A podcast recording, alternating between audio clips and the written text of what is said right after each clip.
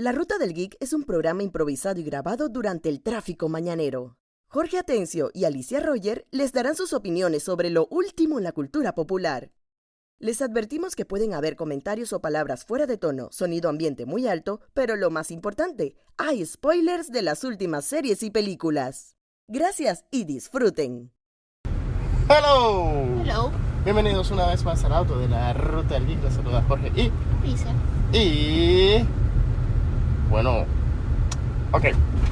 Con, Alicia, ¿con qué queremos empezar? Con la noticia que está... que es shocking.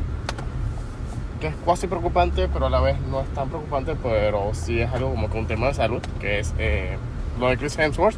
¿O quieres empezar con los anuncios que se han dado? Bueno, no anuncios más que nada, sino las fotos que han revelado un par de cosas de Indiana Jones 5. ¿Por dónde quieres empezar? Si quieres podemos comenzar por Chris Hemsworth. Ok, bueno, eh, Chris Hemsworth anunció que se va a tomar un tiempo libre de la actuación, ya que parece que él le hicieron un diagnóstico, él tiene una condición genética, ya prácticamente dentro de su familia, que es una condición eh, genética que los que tienen esta condición genética son propensos a contraer eventualmente Alzheimer.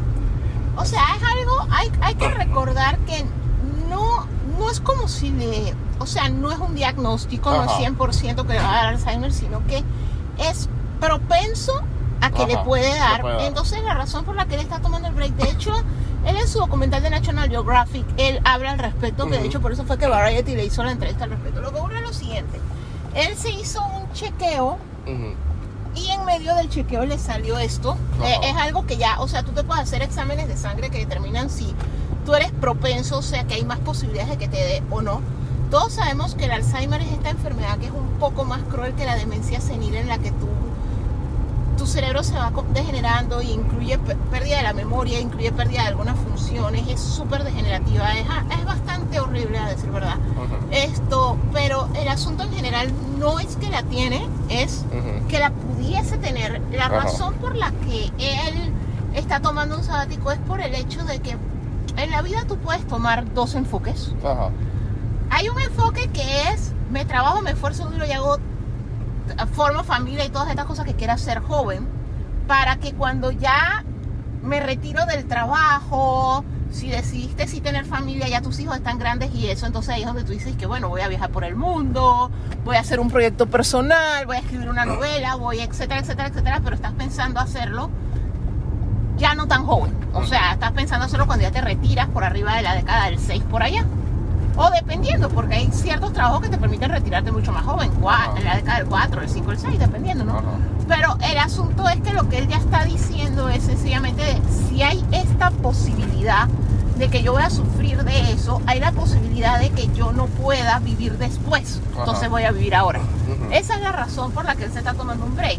Es por el hecho de que él ya con el riesgo ese latente que él tiene, él ya está como diciendo de que mejor vivo ahora porque hay una posibilidad de que no pueda Exacto, hacerlo después. exacto. O sea, no es que está enfermo ni nada ahorita mismo, no. Es Pero sencillamente quiere que le aprovechar están antes de diciendo, que le... de que- aprovecha antes de que porque no sabes, o sea, porque al final es un gamble. Exacto. Y entonces mejor, porque cosas ahora un poquito y puedes gozar después, ojalá tenga la fortuna de que solo quede hasta ahí y no le dé. Pero como está la posibilidad, él lo que no quiere es después, no lo voy a poder hacer porque es algo que ya ha pasado. O sea, ya tenemos el caso de Michael J. Fox, Tenemos el caso tenemos de el caso de Bruce Willis. Y, al mismo tiempo, y casualmente, porque estamos cerca de Wakanda Forever, pero son otros, era otra condición, pero al mismo tiempo, Chadwick es Chadwick Boseman.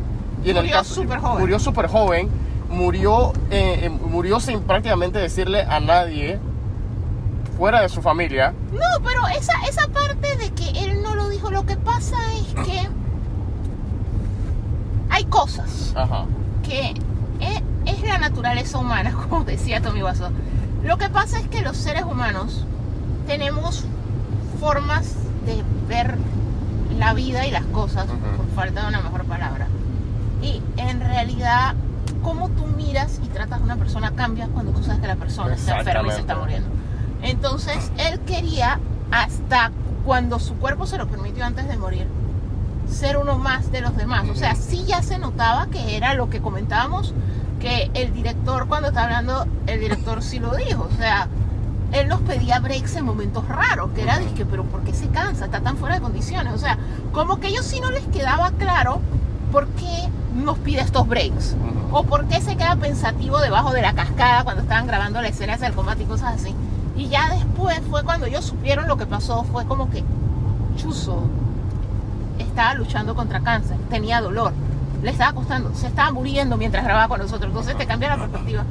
Pero, o sea, toda la distancia de la filmación hubiera sido así, o sea, el mood de la filmación hubiera sido lúgubre, no lo hubieran disfrutado. Sí. O sea, quién sabe cuánta gente, o sea, las diferentes personas manejamos las emociones diferentes. O sea, imagínate que todos los días alguien se ponía a llorar. O sea, hasta alguien del crew, algo así. O sea, eh, eh, es, si tú decides trabajar hasta el final, que mucha gente lo hace porque honestamente el tiempo se dilata. Ujú. tú estás haciendo cosas desagradables, el tiempo se súper dilata. Sí. Entonces ahora imagínate que tú estás esperando morirte. O sea, Ajá. tú estás viendo Netflix esperando morirte Sí. o leyendo un libro o sencillamente en tu casa viendo la pared esperando morirte. Entonces mucha gente dice, no, no, no, no, that's not me. Y dicen, hasta que el cuerpo me lo permita, porque el cáncer no es que siempre vas a tener la fuerza para hacer todo. Y muy probablemente por los delays de escribir el script y todo esto y las cosas que pasaron, fue que pandemia y todo eso fue que no, o sea, no se notó antes que él ya no iba a estar, que por eso de hecho era cuando él le iban a dar el guion, ya yo no tenía ni la fuerza para leerlo. Sin contar que no es solo que no tenía la fuerza para leerlo, él ya sabía que él no lo iba a poder hacer. O sea, él ya sabía, yo ya de esta cama no me paro, o sea, esa película no la van a hacer conmigo. O sea, pero por lo menos tuvo el tiempo que salió en todas estas películas, las cosas que hizo, las giras que usó, el charity que hizo, o sea, más que sencillamente estoy esperando esto, entonces yo siento que por eso él tomó esa decisión. Y como te lo digo, o sea, es que es complicado, porque hay actores que sí lo revelan y la gente te lo puede decir, o sea, esto, esto está heavy. Ajá. Esto está heavy, o sea, cuando Raúl Juliá filmó sí sabía que él se estaba muriendo y Sí. eso, eso no es lo mismo, entonces es muy difícil para el crew, es muy difícil para la persona. Eh, entonces él quiso evitarles eso. Ajá. Esto, sin contar que muy probablemente el estudio lo hubiera recasteado desde antes y hubiera sido peor, porque hubiera sido que no quiero estar sencillamente sentado aquí esperando lo inevitable. Pero me mandaron para mi casa porque el estudio, hey, yo no voy a empezar una franquicia contigo, solo saliste en Civil War. Tú, descansa y estás con tu familia, o sea, tú te estás muriendo. O sea, ah, hubo muchos factores por los cuales él prefirió guardárselo, pues. Cierto. Pero la diferencia es que él sí ya tenía la condición que él sí ya sabía. Ya. Esto es un caso un poquito diferente porque como te digo, mucha gente lo piensa así. Hay gente que no. De hecho, es una costumbre muy más que nada, por ejemplo, los centennials, los centennials les gusta vivir antes. De hecho, es muy común en los centennials de la universidad, puedo esperar, tengo que irme a África. Más que nada es por el hecho ese de que tú aprendes de la generación anterior. Entonces, los padres de los centennials fueron una generación que no se cuidó tanto. Entonces son la generación que tiene la presión, tienen diabetes, osteoporosis, tienen de todo. Entonces es como que no lo puedo dejar para viejo porque viejo no lo voy a poder hacer. Entonces, sencillamente lo que le está diciendo es cambiar el chip. Quiero vivir ahora porque no necesariamente voy a ser un Stan Lee. O sea, Stan Lee, Betty White, la mismísima reina de Inglaterra, ellos tuvieron más tiempo del que usualmente tenemos. O sea, ellos sí viajo por el mundo a los 70. O sea, mira toda la gente, Kevin Conroy, estábamos hablando casualmente, no llegó a los 70. Oye, bueno, 70. Entonces es eso, o sea, es que en la vida todo es un gamble, porque en realidad tú no sabes nada, o sea, solamente que él por lo menos tiene esta información que... Y de hecho hay muchas enfermedades que es así, tú sabes que el cáncer de mama también hay un examen que tú te puedes hacer que te dice si tienes, que puede darte, o sea, que eres más propenso que otras personas que tienen las condiciones genéticas. Hay cánceres que tienen eso, ahora lo tiene el Alzheimer, hay varias enfermedades que lo tienen que tú te puedes hacer el test. Pero también a veces yo siento que es como lúgubre porque entonces vas a estar toda la distancia con... Viene la vaina. Ah, la vaina. Que por eso también. queda la vaina. Entonces yo, yo no sé si yo me lo hubiera hecho. Yo siento que al final de cuentas, como dice Yukiyama, tú tienes que vivir cada día al máximo porque en realidad no sabes. Pues. Digo, te, te sale, te cae una tapa de inodoro en una estación espacial. O sea, anything is possible. O sea, que al final de cuentas es que vive ¿Sabes qué serie fue? La serie se trataba de eso, era la de la man, que ellos estaban muertos. Ah, que eran como los que.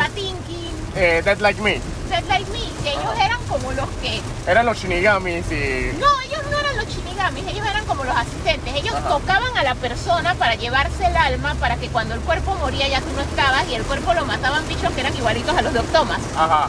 Que ellos eran los que causaban el accidente o la vaina, pero para cuando ya te tocaba morirte tú no estabas porque estos manes ya te habían llevado y eran los que te daban como las lecciones del afterlife y eso. Ujú. A mí lo que más risa me daba era de que cuando la familia de la muchacha iba de que a rendirle homenaje que estaba el árbol lleno de tapas de, No. de inodoro. Que era que cuando explotaron la estación espacial y que para que cayera en pedacitos ella le cayó una tapa de inodoro. Y la mató. E- Esa serie era buena, daba buscar risa. Porque lo- los fantasmas eran muy heterogéneos. O sea, parecían literalmente así como los fantasmas de la Navidad. Ajá. Porque eran súper, súper heterogéneos y la, la manera de ver el afterlife era súper distinta. Pero la man que era la principal era súper cínica. Porque, que vaya manera de morirse. Eso es como cuando tú ves The Good Place, la manera de Ajá. morirse de esta man también fue como súper rebuscada por carrito de supermercado. Sí, la mató, un- la atropelló, la atropelló un carrito de supermercado. Es que Final Destination, pero menos drástico. De una trastada que ella misma hizo. Sí, porque ella causó toda la vaina. The Good Place. Eh, entonces, ¿qué te voy a decir? Bueno, vamos ahora a hablar de un poco. cositas un poco cuasi alegres, porque también la persona involucrada tampoco es que tenga mucho tiempo en el planeta Tierra. Estamos hablando de Indiana Jones 5 y Harrison Ford. Bueno, si vive lo mismo que la reina y a esta gente le quedan 20 años. Sí, ya está en los 80, ¿eh? No, le quedan 70 y muchos. Ah, ok. Ok, so, la revista Empire publicó unas portadas y unas fotos y un artículo sobre Indiana Jones 5. Hizo Indiana Jones hizo aventura en el geriátrico. Ah, sí, porque ahora mismo, ya no quiero decir chiste viejito, pero hay que decirlo, ahora mismo Harrison Ford se ve como una pieza de museo que Indiana Jones buscaría. Es que eso es lo que yo te decía, lo hemos discutido hasta la necesidad de la vaina de la nostalgia, que llega un punto y me pasó porque nosotros, después vamos a hablar de eso, esto este fin de semana hay miles de contenido y nosotros estábamos y que bueno, ¿qué vemos primero? Y decidimos ver la secuela de Enchanted. Ajá. Y cuando tú empiezas a ver la película, tú dices que yo no necesito ver esta película, esta película, ¿por qué la hicieron? ¿Esto quién lo pidió? Ajá. Porque es la premisa esa de cuando tú tienes una historia, o sea, la imagen que tú tienes de Indiana Jones en tu cabeza o la imagen que tú tenías antes de la calavera de cristal era un Indiana Jones eterno. Ajá. Era como decir como James Bond, la imagen del James Bond. James Bond es eterno porque cuando el actor nada más le salía una cana, lo recasteaban por otro. Exacto. O sea, siempre fue eso de el personaje es así, es un personaje entre tiene entre 30 y 45 años, se ve así, no sé qué, no sé qué, no sé qué, tiene estos traits y si tú pasas de la edad de recasteo a lo Doctor Who, te regeneras y es otro James Bond y cuenta otras historias La serie cambia, el estilo de las películas cambia. todo cambia, pero es en esencia el mismo personaje. Pero la cosa es que viene Indiana Jones, que debió ser así, pero se casó tanto con Harrison Ford y Harrison Ford no es un actor fácil de recastear porque él tiene muchas peculiaridades de él. Cierto. O sea, al final de cuentas, Harrison Ford es uno de estos 10.000 actores que Que técnicamente no, no actúan, son ellos en diferentes papeles. Ajá. O sea, los personajes tienen mucho de él. Entonces, al final de cuentas, Y se nota más ahora que él ha estado haciendo películas de viejo. O sea, porque últimamente, eh, durante bastante gran parte de los 90, entrando a los 2000, Harrison Ford hacía el papel de viejo amargado que le tocaba hacerle de mentor a alguien como en Hollywood Homicide. Porque él ya era un viejo amargado. Es que él, actúa de Él o sea, hay actores que se transforman en lo que sea y que son súper buenos y que tú hasta dices que este, por lo menos este Quicksilver Ajá, Evan Peters. se volvió, Evan Peter se volvió Dahmer y de hecho yo no lo reconocí, o Ajá. sea, yo me enteré por el internet y que chuzo, yo dije, no puede ser, porque él es metódico y él se súper mete en el papel que de hecho la gente te lo decía. O sea, el tiempo que él estuvo toda esa película, o sea, no lo reconocía ni su familia. O sea, el man es, se mete en los papeles y Dahmer no se parece en nada a Quicksilver, que no se parece en nada al amigo de Kikas. O sea, al final de cuentas, él se adapta a los papeles. O sea, es, es un actor. Pero Harrison Ford es Harrison Ford. Y él le inyecta mucho de él mismo al personaje al grado de que no es fácil de recastear, que de hecho fue lo que pasó en Solo. O sea, Ajá. era una tarea imposible. No es tanto que el actor fuera malo o whatever, no. El actor no es malo, no es Harrison Ford. Punto. exacto. Ya. Ese, el único pecado de ese man es no eres Harrison Ford y estás tratando de ser Harrison Ford. Entonces, Mientras que a Donald Glover, como Jalando Calrissian, le dijeron sé tú mismo. sé tú mismo, no. Y al final de cuentas el man lo hizo bien y nos gustó su Lando. Y de hecho yo me atrevo a decir que me gustó más que el Lando original. Sí, sí. Pero al final de cuentas pasa eso, pues que es algo común. De hecho, aunque tú no lo creas, Luke Skywalker es perfectamente recasteable. O sea, lo que pasa es que todos le tenemos cariño a Mark Hamill y todo eso, pero cualquiera puede ser Luke. Que por eso es que casualmente es el tema que voy a tocar con este, este asunto de la foto de, de Pero el problema 5. es ese, ¿por qué tenemos que hacer una película con Harrison Ford de 200 años todavía con el látigo, el sombrero y teniendo aventuras? Tomando en cuenta que la última no vez... se puede recastear. Exacto, pues. tomando en cuenta que la última vez que castearon a Harrison Ford para una película de Indiana Jones donde él ya estaba todo viejo y casi todos los chistes eran en relación de que las cosas ya no le salen bien porque era el man ya estaba viejo, que fue la calavera de cristal, la gente rechazó esa película. O sea, tal vez la gente que le gusta son los, son los muy, muy, muy fanáticos de indie que le encuentran algo bueno. O los, la gente que la vio de niños y que se los papás le pusieron las cuatro películas y no, no they don't know any better pero en este caso no están eh, en Twitter están las fotos, en Instagram están las fotos, solamente se tienen que meter en la en la cuenta de Empire Magazine. Ajá. Y, ok, primero que todo la trama es esta. Eh, lo poco que dijeron de la trama es que estamos en 1965 y Indy está buscando algo que lo lleva a Nueva York en 1960 Ok. y descubre que hay una secta nazi buscando una, una secuela de una secta nazi en los 60, buscando el mismo artefacto que está buscando Indy. Wow. Sí, eso es lo que he entendido por lo que salió en Empire Magazine. Entonces Empire Magazine tiene esta foto, esta super portada brutal de la espalda de Indy viendo el Nueva York de los 60, que tú reconoces que ahí está el edificio, el Empire, el, El Chrysler es el que es el Chrysler que sale ahí. Eh, después de eso está, empecé las fotos que tiraron, está una foto de Indy saliendo de un avión, una foto del actor Boyd Holbrook, que es el que vimos en Logan, el que era Donald Pierce, y él hizo una cosa más reciente últimamente. Él era el villano en Logan, pero no me acuerdo qué es, eh, en qué salió algo más reciente de él.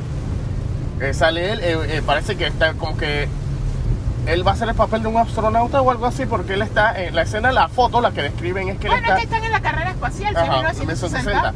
Y entonces la foto donde está eh, Boyd Holbrook, él está en, una, en un desfile por la carrera espacial casualmente. Y entonces la otra foto que compartieron es la de Matt Mikkelsen. Como el villano. El villano se llama Golar. Es aparentemente el líder de la secta nazi con la que se va a encontrar Indy. Y, y aquí es cuando yo digo que están cometiendo el mismo error o, para algunas personas uno de los muchos errores que hizo Disney cuando empezó a hacer su sequel trilogy de Star Wars. Que estás tratando de disque crear una historia nueva, Replicando, y, eh, replicando imágenes nostálgicas, pero al final de cuentas vas a repetir la misma historia. Porque resulta que Volar está No, igual. pero en la defensa, y yo te voy a decir una verdad, independientemente de mucha gente, que algunos son inclusive amigos cercanos a nosotros, pero independientemente de eso, Force Awakens no fue una mala idea y no fue un fracaso. Force exacto. Awakens le fue bien. Force Awakens fue una de las películas más taquilleras de la historia del cine. Pasó a Avatar Ajá, y atrajo nueva gente a la franquicia. Exactamente. O sea, una de las películas más exitosas, no solo en taquilla, sino el efecto de revivir Star Wars de Force Awakens. Que de allí la segunda y la tercera hayan dividido más, haya habido problemas y todo eso. Pero Force Awakens, universalmente, excepto como te digo, la clásica de no me gusta porque es igualita a la 4, papito. La 4 tiene 40 años, tú tienes 50, 60 años. Ey, nació buca gente, entre los cuales estarían tus hijos si estuvieras haciendo algo más que coleccionar juguetes. Hello. Esto. No, pero es que, mam, es que es la realidad. O sea, al final de cuentas el tiempo pasa. ¿Qué quiere decir que el tiempo pasa? Nace nueva gente que necesita nuevas historias. A veces las historias se tienen que recontar. Mm. O sea, por el amor de Dios, prácticamente todo lo que nosotros hemos visto es remakes, porque el cine tiene más de 100 años, el cine es más viejo que nosotros. Ajá. Entonces, ¿qué quiere decir? Amamos a Godzilla. Godzilla es remake del monstruo de las 20.000 leguas, una película gringa, para que lo vean, sepan los japoneses se copiaron. Lo mejoraron, pero se copiaron. Ok, King Kong, vamos por el enésimo King Kong. Esa película la han hecho 200 veces. La gente que vio la King Kong original está seis pies bajo tierra. O sea, el punto al que yo me refiero es a que no siempre recontar nuevamente una historia es bueno. Yo siento que hacer lo que hizo Force Awakens a veces es mejor que hacer una secuela 200 años después con actores que ya prácticamente se están muriendo cuando honestamente a veces es mejor la de Macaulay Culkin. O sea, honestamente a veces es mejor que yo estaba viendo el post-show, el, el programa de- especial después de Chucky y estaba Divon Sawa con el chico, con uno de los chicos que es los protagonistas. Y Divon Sawa es amigo de Macaulay Culkin, pero ellos tienen un crush que a veces se pelean en redes sociales, o sea, son una cosa así como Hugh Jackman y Ryan Reynolds. Y la vaina es que ellos estaban. Entonces, el, el chiquillo cuando escuchó, espérate, Macaulay Culkin, ese no es el niño de Jomalón. Ujú. ¿Tú por qué te estás peleando con él? Escucha lo que dice, o sea, es un chiquillo de 16 años. Se refiere a Macaulay Culkin como el niño de. Jomalón. O sea, al final de cuentas, yo no necesito que ahora tú me pongas a un Kevin McAllister y que me digas que se volvió drogadicto o que es un loser o que todavía vive en la casa de los padres y es el nuevo el tío Frank 2.0. Ujú. No. Es forever. El niño es Kevin McAllister, Ajá. el niño de Jomalón. Ujú. Y generaciones después, o sea, ¿cuántos años no le llevamos nosotros un chiquillo de 16 años? Y para él Macaulay Culkin es lo mismo que fue para nosotros. El niño es Jomalón.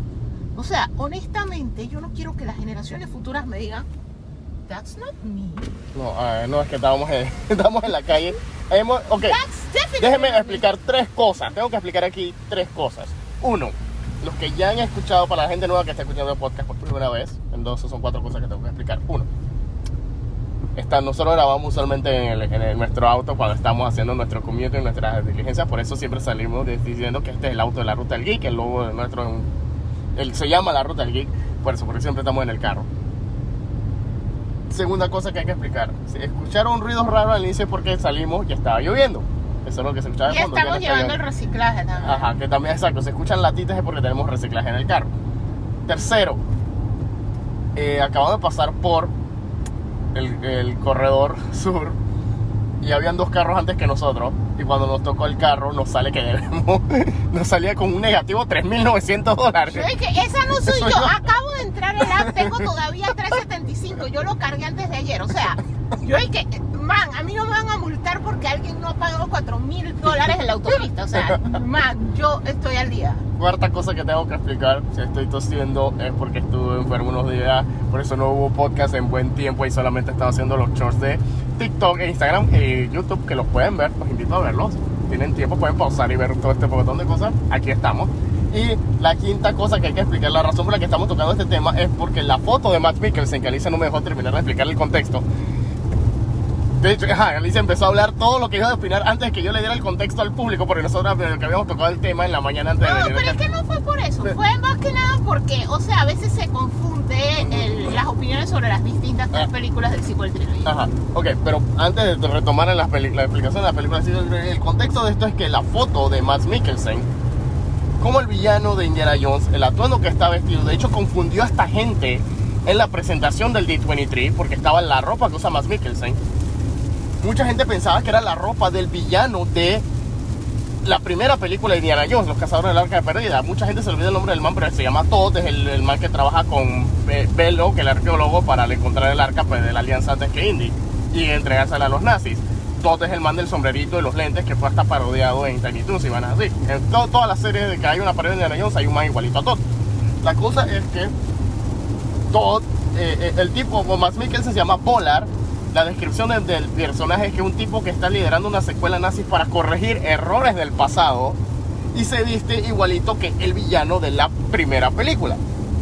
Muy similar a Kylo Ren, en especial en la segunda película de- del sequel trilogía de Star Wars, porque se viste parecido que su abuelo Darth Vader es un grupo de Darth Vader y en especial en las Jedi él está con su actitud de destruyamos el pasado y empecemos lo nuevo porque hay que corregir los errores que se cometieron en el, en el pasado Lo cual es raro que una persona que se viste igual que otra persona hace mil años atrás me diga que tengo que corregir el pasado. que tengo que eliminar el Bueno, también es que es un nazi y hay como la cultura popular tiene una noción de cómo se ve un villano nazi y la tienen gastada la sociedad. Entonces, y de hecho no solo se parece al villano ese de Riders, se ve igualito al villano de Roger Rabbit, porque Ajá, esa es la pues, noción del villano clásico De esa época. de esa época, que es así, o sea, gabardina negra, sombrero, Sombrero, negro. O sea, es el Men in Black clásico. Es la imagen que ellos asocian también con el nazi. O sea, que tú lo reconoces a mil millas de distancia y que is a nazi. Ujú. Entonces, por ese lado, pero a lo que yo me refiero es a eso de, o sea, eh, recontar es la base en la que se ha fundamentado el storytelling por años, porque como te digo, la gente cambia. O sea, la gente que está viendo contenido ahora, y por eso te ponía el ejemplo de Force Awakens. Y no solo porque a mí lo personal me gustó, pero no es solo eso, sino es el hecho de la cantidad de gente que yo vi que en su vida había visto Star Wars, que se volvieron fan por Force Sí. Awakens. Los números hablan, o sea, al final de cuentas lo que pasa es, es eso de cuando tú te sientes dueño de, de una propiedad porque te gusta. Ajá. Y eso es todo el tiempo. O sea, nosotros, we self-entitled. Me gusta Spider-Man, si yo soy la dueña de Spider-Man y estoy en contra de que ahora me lo pusieron así. Y no me gusta la novia que le pusieron y no me gusta el trasfondo y no han dicho la frase. ¿Por qué no han dicho la frase? Ujú. O sea, y cosas así, o me siento la dueña de las ninja tortugas, y que si las diseñan distinto no me gusta. O sea, al final de cuentas es una cosa que uno aprende con el tiempo que sencillamente tú siempre tendrás la versión que te gustó Ajá. pero nacieron nuevas generaciones que tu versión a lo mejor es no, no aplica, porque a veces tú te pones a ver hasta series animadas de cuando nosotros éramos chiquillos y no eran inclusivas, no, no te mostraban la sociedad como todavía cualquier cantidad de cosas que nosotros no veíamos. Esto eran, o sea, a veces eran misóginas, la, la misera siempre en desgracia, o la mujer siempre era la brutita, Ujú. no, o sea, tenían ciertos tropes que era disque, man, esto cómo salió, que de hecho me da risa porque eh, en YouTube y en TikTok y eso se ha formado una corriente de gente rebuscando material viejo y estando disque, man, esta vaina cómo salió. Y era lo que hablamos, por lo menos lo de. Girl Mix World con el autismo. Y Girl Mix World es de hace 10 años, o sea, ni siquiera es de que de hace 20. O, mi- o mira, mi- o mira el mismo caso de Indiana Jones. O sea, mira cómo trata a Indy, por lo general, cómo trata a las mujeres. En especial, en especial en la segunda película, porque tú vienes de la película original, Cazadora del Arca Perdida, Raiders of the Lost Ark, que tienes a Marion Ravenwood, que es prácticamente Princesa Leia 2.0. O sea, una man que se defiende, pelea, pero por metidas de pata hay que rescatarla. Ajá. Pero entonces después en la segunda película, que por un error de, de guion, nos dicen que es antes de la primera película. Exacto.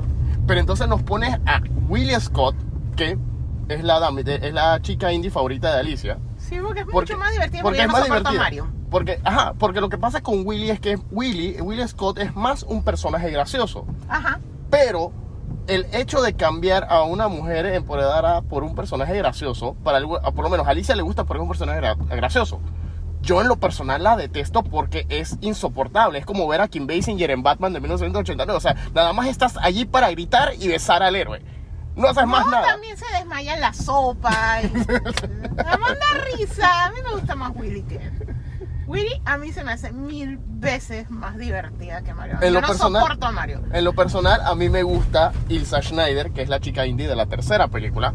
Me parece que era más inteligente, más sexy. El hecho de que estaba con los villanos le daba otro No, man, eso era perfectamente, eso era disque la vaina esta del Lotus, de De White White Lotus, Lotus. White Lotus 1990, o sea, la man andaba con el viejo y con el hijo. Ajá, es que esa es la otra Era vaina. igualito O sea, White Lotus. Es que esa es la otra vaina. O sea, la amante, la, la, eh, Ilsa Schneider te va cayendo bien. Porque cuando empieza la película, primero la tipa es una arqueóloga casi tan inteligente como Indy. Segundo, plot twist, la man está con los nazis y tú todavía estás de que, ok, es la mala. Sí, kind of, kind of hot. Pero luego viene la tercer, la, la tercer- el tercer punto que es que, ah, la man anduvo, la man se besaba con el papá de Indy. Y por eso fue que secuestraron al papá de Indy. Es cuando tú te quedas y que, Yeah. White Lotus. y ya después que ya la cuarta pregunta. La calavera de cristal. Indiana Jones y el reino de la calavera de cristal. La cosa esa que nunca pasó. Ajá. O sea, sabemos que ahí está Marion Ravenwood, que es la mamá de, de Matt Williams, que es la Shia LaBeouf, que, es, que se, se revela que es el hijo de Indy.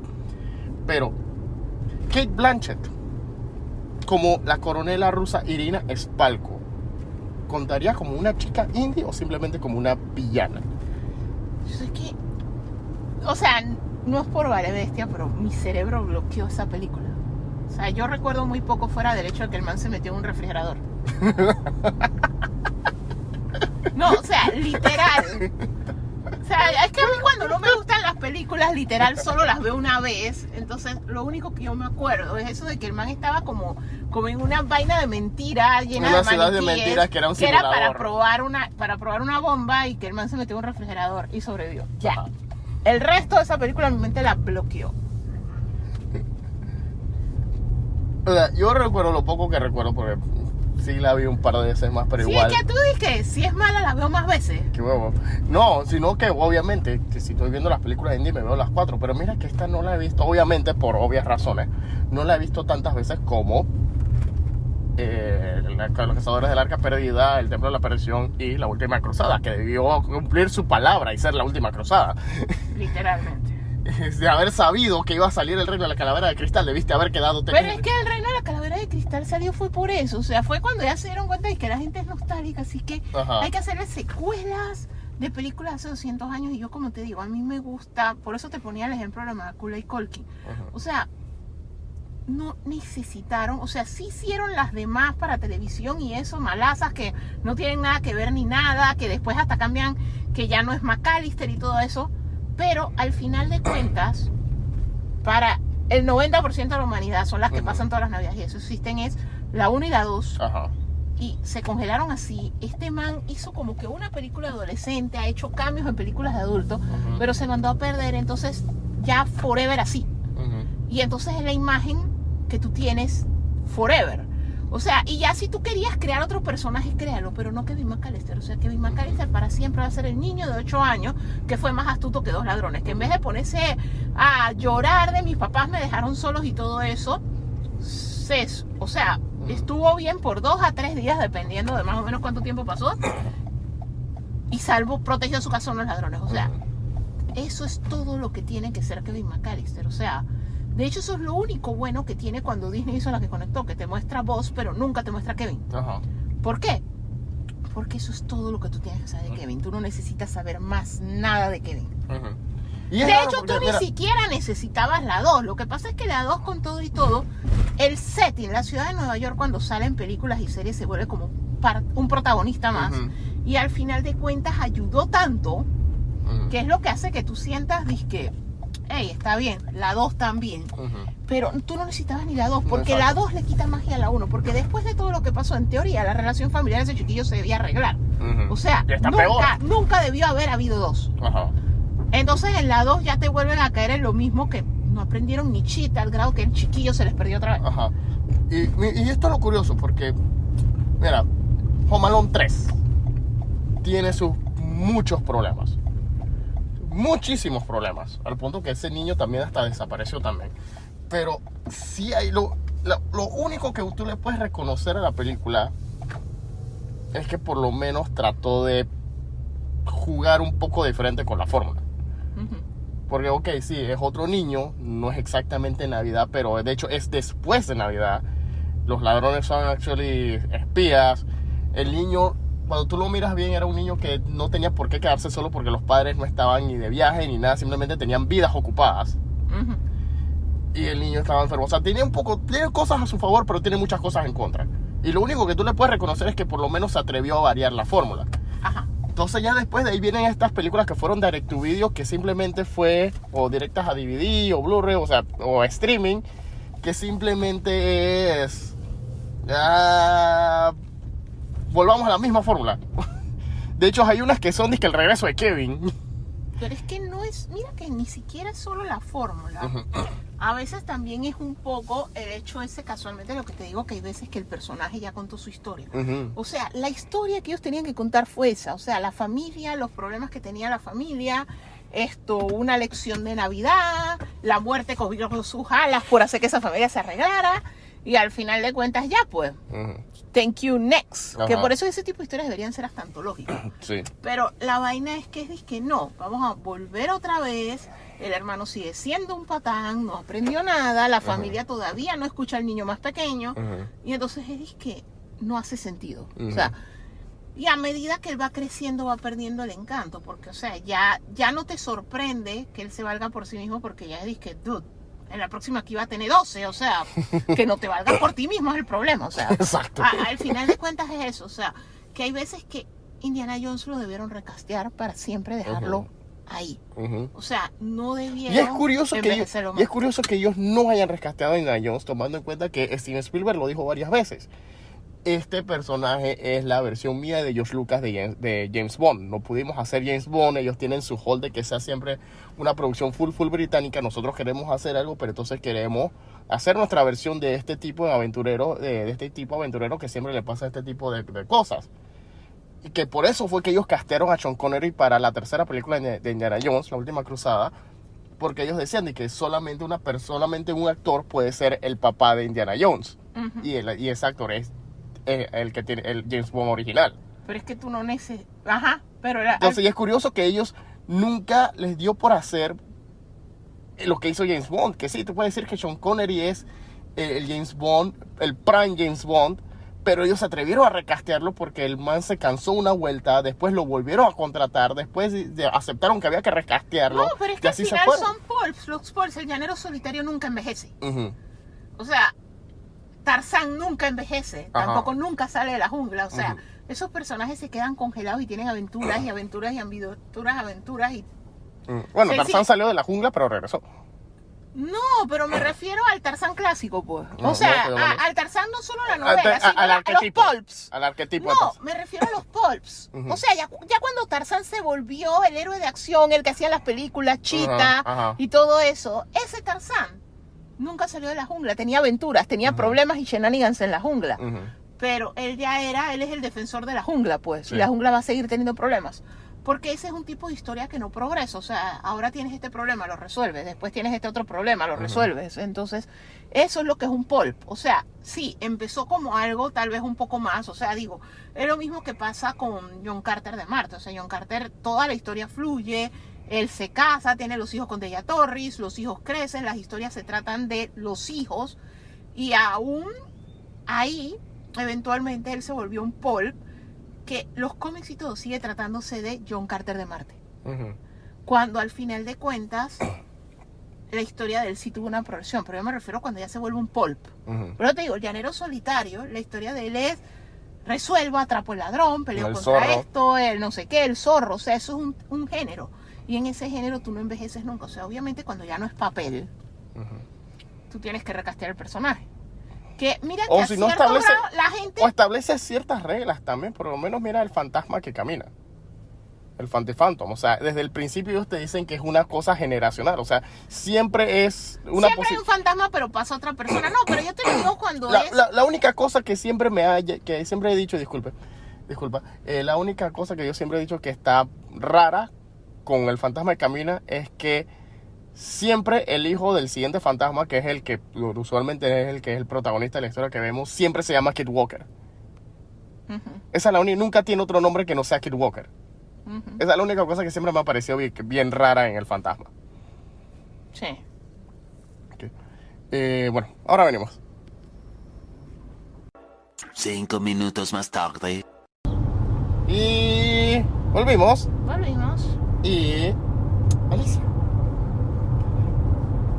Parece que el universo de personajes de Spider-Man de Marvel y Sony se sigue expandiendo. Eh, va a ser algo que no. Bueno, tal vez sí lo vi venir o tal vez se me ha olvidado que podría pasar.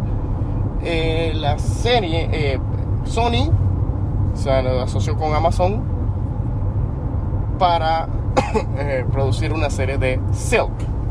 Ok. Silk es un personaje que ha aparecido en años recientes en Marvel. La premisa es que ella fue picada por la misma araña que picó a Peter Parker.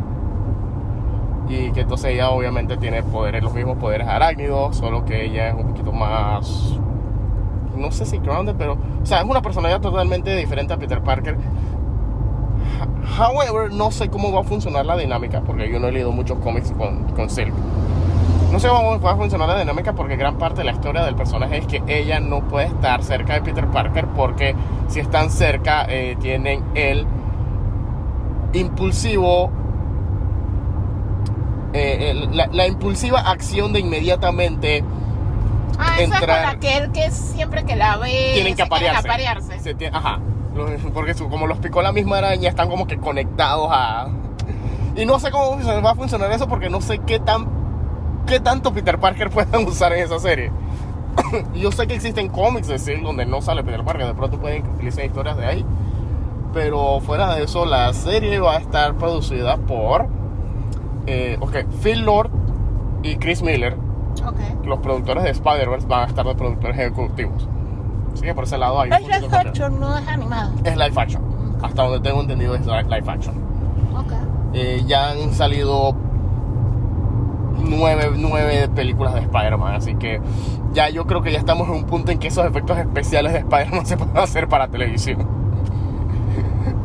Yo creo que ya, ya el efecto de web swinging ya no es tan innovador como era antes. No, no, no lo decía por eso, lo decía porque anteriormente esto televisión casi siempre había sido animado. Sí, no, sí, esa es la otra cosa. Eh, por otro lado, ah, y también la, la showrunner del show va a ser Angela Khan, que fue la que terminó siendo showrunner de The Walking, Walking Dead. Dead en los últimos, que las últimas cinco temporadas. Su primera temporada fue brillante. Ajá. Después ya se volvió más de lo mismo, pero es que en realidad hay un límite de qué tantas historias podía contar en Walking Dead. O sea, a lo que me refiero es que no la considero culpable, pues. O sea, sencillamente Ya, ya, ya. qué más iba a hacer. pues. Y entonces, por otro lado, también, ah, y la otra productora obviamente es representando a Sony o representando a algún tipo de holder que tenga con Spider-Man. Amy Pascal también es productora de la serie. Ok.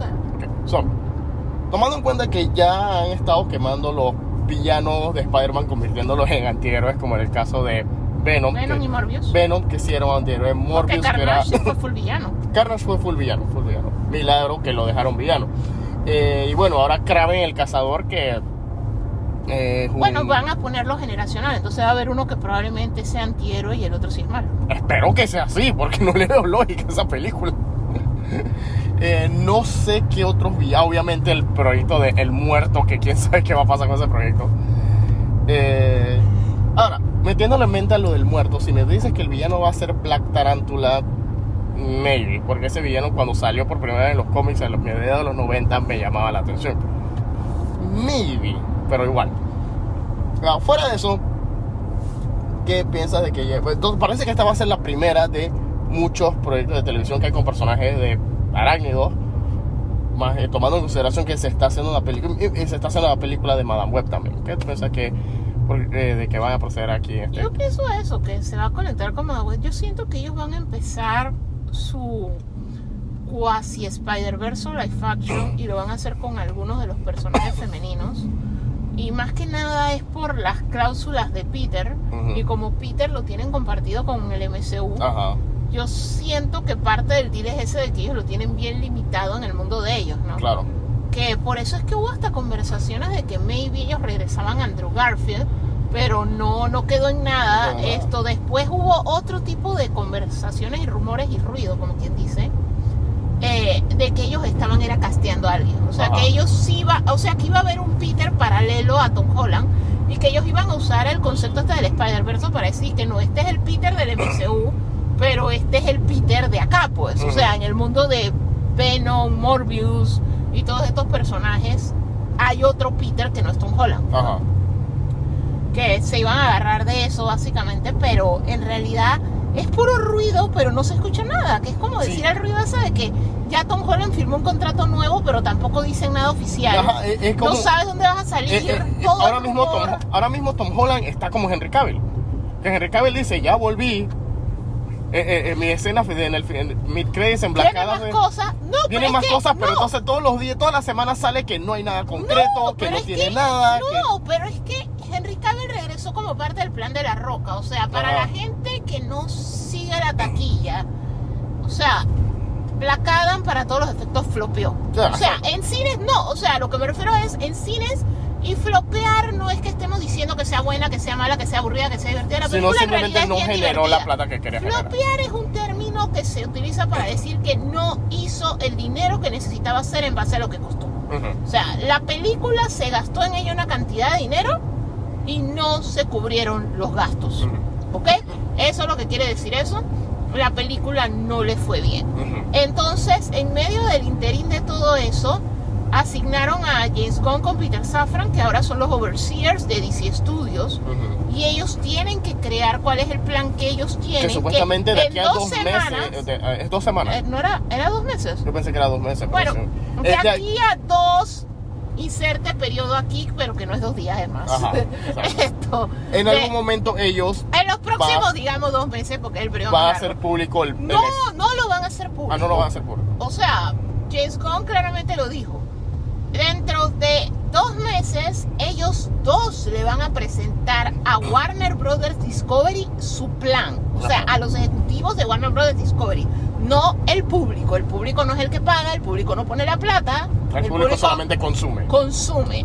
Entonces, ahorita mismo ellos no están en la fase de eso. Ellos están en la fase de vamos a hacer la propuesta de qué es lo que vamos a hacer para ver si el estudio nos da la plata y lo podemos hacer. ¿ok? Así está, o sea, todavía no hay nada escrito en piedra. Entonces, en base a eso ya se sabrá hacia dónde va lo de Cavill. O sea, Cavill regresó porque Cavill tiene conexiones personales con La Roca. Básicamente la esposa es la manager de Henry. Ujú. Entonces por allí iba la cosa, pero hay que recordar que La Roca hablaba mucho por Black Adam y él hizo una apuesta grande con Black Adam y al final de cuentas no fue que Henry Cavill aprobaron que regresara para que saliera en esa escena post crédito porque La Roca tuviera más poder del necesario, sino que era como un gamble. Ujú. Y al final de cuentas, cuando ellos comenzaron a sentir el gamble no está funcionando, esta película va a flopear, está bien, te, habla con tu esposa y que salga Cavill Ujú. porque necesitamos que esta vaina pegue. Y ahora rieguen, cuando exhiban la película, no hagan a la gente firmar nada y que lo rieguen en internet que sale Cavill, para que la gente la vea por Cavill, y ni eso le funcionó. Eso no funcionó. O sea, al final de cuentas es eso, o sea, fue estratégico, pero ellos no saben hacia dónde va. O sea, obviamente hay cosas que le gustaron al público, ellos lo que necesitan es que el público vaya. O sea, si efectivamente Cavill es el Superman que va a vender, los números so far han dicho que no. O sea, la gente es muy vocal, pero qué bonito, hablas en redes y no fuiste a ver Black Adam. Ajá. O sea, Pirateaste la película. al final de cuentas es eso, o sea, tú tienes que hablarles es con plata, o sea, es un estudio, le tienes que hablar con plata. Es un negocio al final de cuentas. Entonces, el asunto es que en base a si ellos realmente perciben que sí, o sea, nosotros si tiramos una película de Superman, o sea, con una historia tal vez no tan lúgubre como el enfoque que tomó Snyder, esto, un Superman más positivo, otro mejor storytelling, hacemos esto, lo ponemos contra un villano de él, no contra otro superhéroe, y hacemos esto y esto y esto, la, la gente va a ver a Superman, va a pasar. Pero ellos tienen que tener análisis, propuestas y tienen que tener un plan. Y hay que ver si ese plan, porque, o sea, en realidad la razón por la que nadie quería pagarle a Cavill era porque Cavill no llegaba a los números. O sea, el proyecto más exitoso de Cavill, lastimosamente, es el que dejó The The Witcher. Y él dejó este proyecto. eh, Porque él que. está apostando a que en otras manos él puede tirar un Superman y Superman no es solamente los enfoques que puede que sea polémico, no como lo haga el director o no, sino que es un personaje tan de su época que no es tan sencillo. Porque hay que recordar que al final de cuentas Capitán América era parte de un ensemble Exactamente. Esto y, y era chistoso verlo con Tony Stark. O sea, al final de cuentas no era tan el Boy Scout, es perfecto, que tal vez las audiencias de ahora te digan eso no es real, no me gusta. Es que es curioso, porque por lo menos, mira, sí, los personajes de Marvel, del MCU, tienen sus películas individuales. Pero como al final todo está conectado para la gran película, al final necesita, eh, eh, muchos de estos personajes necesitan es O, o mejor dicho, su storytelling, porque eso Funciona por el funciona contraste. por el o sea, contraste, exacto. Entonces, este mira el- Steve funcionaba por Tony. O sea, esa es la Y- realidad. Exacto, y entonces lo que ellos hicieron al final de cuentas fue, ponemos la película del solo, pero su secuela no tenía, tenía muy pocos personajes que fuesen directamente de Steve, de, los- de- de Steve Rogers slash Capitán América. Y los personajes que tenía los tocaron muy poco. De hecho, el único personaje que era, de los únicos personajes que eran de Steve Rogers, Capitán América, dentro de Winter Soldier, dentro de la película Winter Soldier, eran Falcon y Pero no, no es solo Soldier. eso. Todo lo demás era Nick Fury y No, Black pero no, no es solo eso. O sea, hay, hay un detalle en el storytelling de Capitán América versus Ajá. el storytelling de Superman. O sea, los dos son el mismo tipo de personaje. O sea, es el- ejemplifican los valores americanos que Estados Unidos quería promover en época de guerra hace muchísimos años. El mundo cambió. La percepción global de los Estados Unidos no necesariamente es la que era. Exacto. Y la percepción de esos valores no necesariamente son las que eran. Y el hecho de que el modelo a seguir sea un varón heterosexual caucásico tampoco es percibido como era percibido antes. O sea, el mundo cambió. Han pasado, o sea, son personajes que tienen setenta y pico de años, 80 años. El mundo cambió.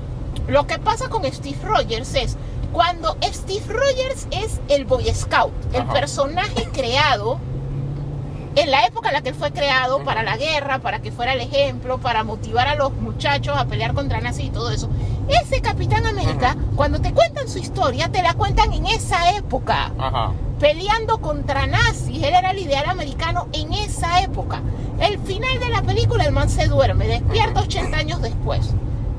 De ahí en adelante, él está en Ensemble Cast, que él sencillamente es la voz de la razón versus un cínico. Ujú. O sea, está la correlación. Ujú. Cuando no haces eso, cuando ya vienen las películas de él, tú las haces en una narrativa en la que casualmente el hecho de que él viene con valores y principios retrógrados lo pone en conflicto. O sea, desde que tú introduces a Bucky, lo introduces como el soldado de invierno, ya Steve tú no lo ves tan puro como se veía en la primera película, porque sencillamente estás haciendo lo posible por cubrir a este man que es un asesino, que es buscado, que es un terrorista, que es un, que es un, que es un, que es un, que es un.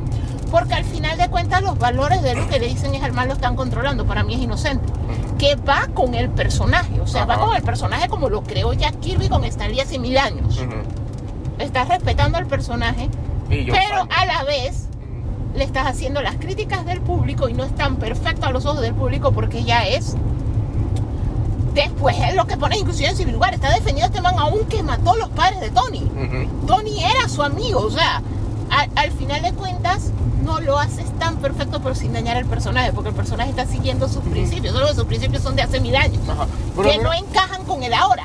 Pero cuando tú tiras a Superman, tú si quieres poner a Superman no como que es el extraterrestre, porque sí podías usarlo, no lo tienes que congelar como Capitán América, sencillamente es un alien, envejece lento. Tú sí puedes poner que los Ken se lo encontraron en 1930 y que por eso al inicio sus valores son los clásicos y luego después tú lo puedes poner que el tipo vio la guerra mundial y todo eso y se vuelve un poco cínico y ahora es un Superman más. No precisamente se volvió Homelander, pero ya no es tan puro. Pero no, tú quieres ponerlo que él creció en los 90, finales de los 90, 2000. Es que él era- él era adolescente Ajá. y que ahora sencillamente súper cínico porque él creció en el mundo del 11 de septiembre, él creció en el mundo con las guerrillas, él creció en el mundo con los abusos, con la violencia policial, creció con unas cosas que no es el Superman clásico, porque no puede ser Superman clásico porque las audiencias lo van a rechazar. Pero entonces tú estás diciendo, pero este no es Superman.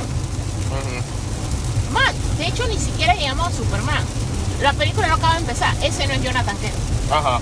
O sea, y al final de cuentas ahí es donde vino el fallo de ese Superman. Pero si tú lo vuelves otra vez el Boy Scout, la gente va a decir, alguien con tanto poder no sería así. Exacto. Porque vivimos en el mundo de Hollander, vivimos en el mundo de Brightburn, vivimos en el mundo de Injustice. O sea, al final de cuentas todo ese material salió y ya ese es el chip que tú tienes de él no sería tan bueno. Entonces, esa es la parte de que inclusive es un personaje. O sea, yo, yo sería Team James Gunn. Yo sería que, hey, dime el personaje más rebuscado que se preste para contar una historia interesante. Más que tratar de Tackle Superman en el 2000. Esa película saldría que en el 2024. O sea, es, un challenge. Ajá. Mira, por lo menos yo he estado viendo esta serie de HBO Max, eh, esta serie española, que se llama García. Está basada en unas novelas gráficas de España. Es básicamente, gracias al hecho de que a la serie le ayudan dos cosas, porque es básicamente la misma historia de Capitán América. O sea, este tipo que peleaba contra soldados, que, que reemplacen nazis por soldados del gobierno de, de, de la dictadura de Franco. de Franco. Ajá, ajá, exacto. O sea, pero eso es el mismo tipo de personaje que tú verías en unos pulps. O sea, el científico loco que se viste de negro con capa y que habla con acento. Es el mismo tipo de personaje que tú verías en ese tipo de serie. De hecho, lo que me gusta es eso, que el piloto, el, el primer episodio empieza blanco y negro con el, el- el- los recuadro, la pantalla cortada, no en widescreen.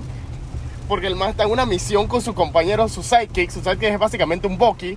Pero como son dije, agentes secretos del gobierno, los manes están vestidos de saco y corbata y están peleando contra super nazis con super fuerza y rayos láser y vaina. La cosa es que el man termina congelado. Para hacer el cuento corto, el man termina congelado, termina en criogenia y despierta en la España actual. Ok. ¿Ok?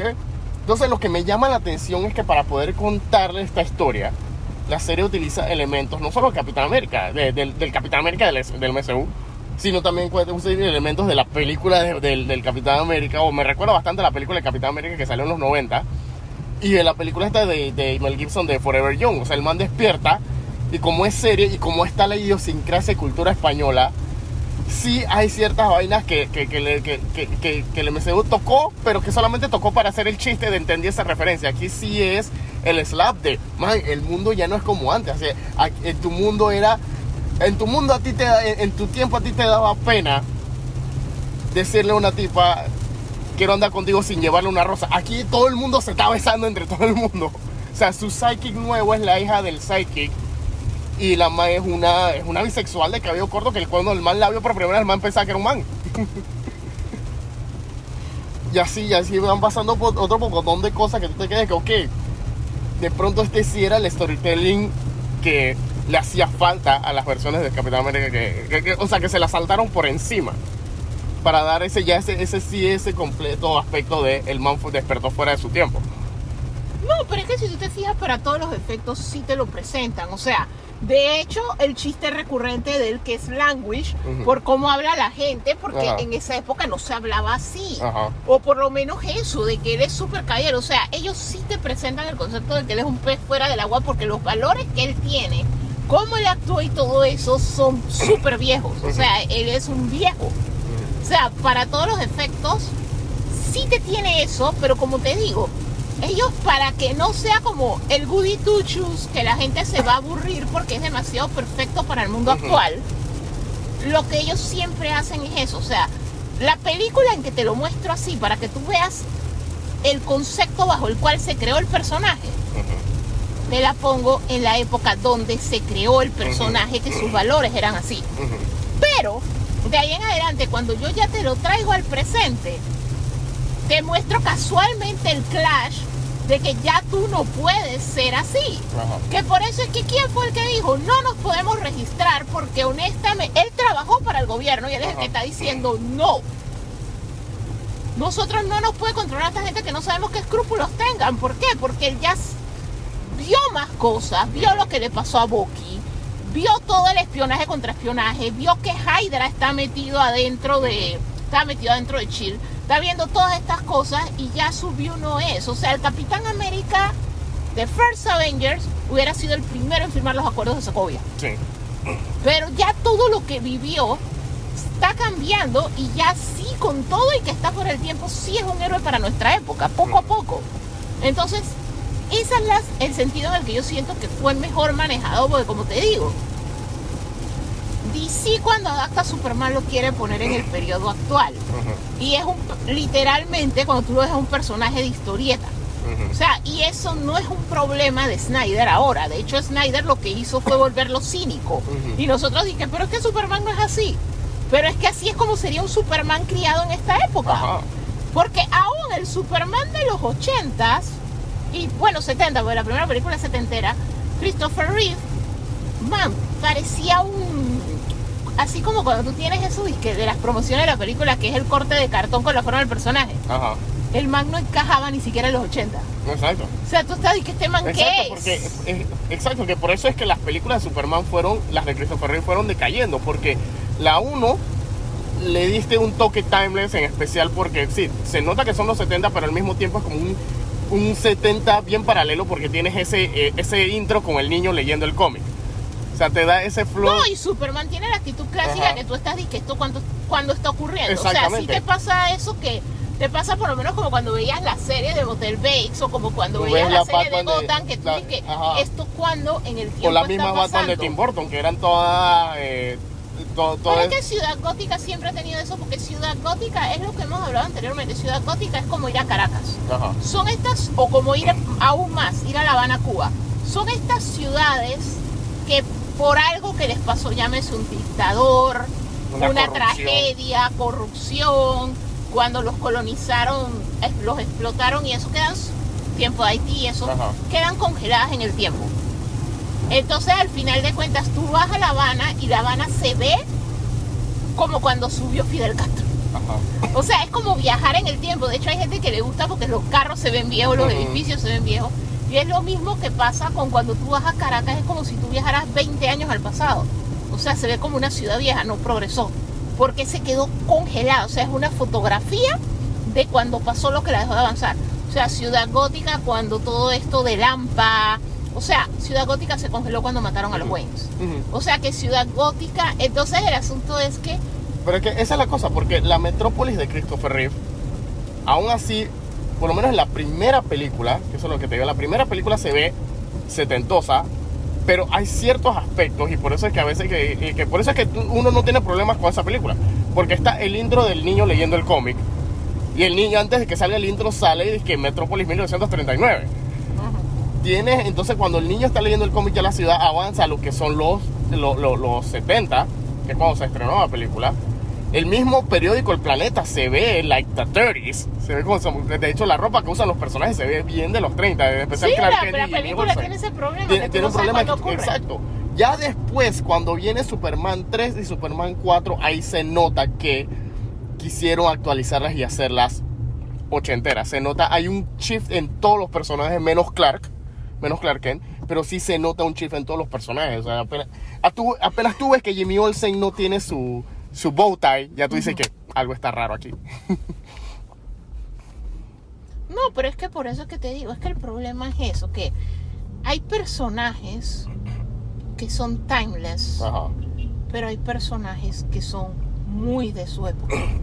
O sea, y literalmente, o sea, y hay personajes independientemente de la influencia de su época que son timeless porque la historia es lo suficientemente fantástica como para hacerlos timeless. Morfeo, Ajá.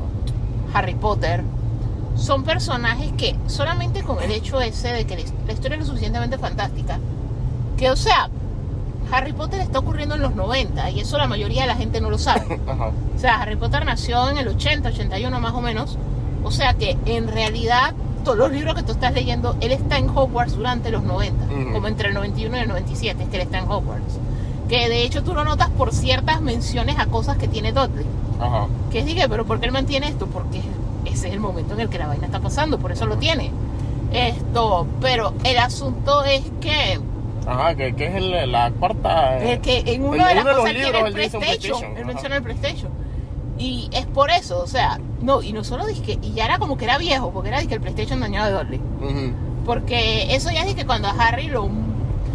Harry vive en la guardilla abajo de las escaleras. Y eventualmente con eso de que se escapa y eso lo que hace es que lo suben al cuarto de sobra del primo. O sea, el primo tenía dos cuartos. Y era sencillamente todo lo que ya no me interesa lo meto en el otro cuarto, como si fuera un depósito de la casa, solamente que es el depósito del hijo. Porque como esos manes, su vida era tan dedicada a satisfacer al hijo, en realidad ellos no tenían tantas cosas como tenía el chiquillo malcriado. Entonces el chiquillo tenía el, el cuarto secundario. Entonces, obviamente Harry era mis cosas, no sé qué, y la basura de Dudley, y él menciona PlayStation. Entonces, ahí es más o menos donde. Pero ellos, en realidad, J.K. Rowling nunca negó en qué época ocurren las cosas.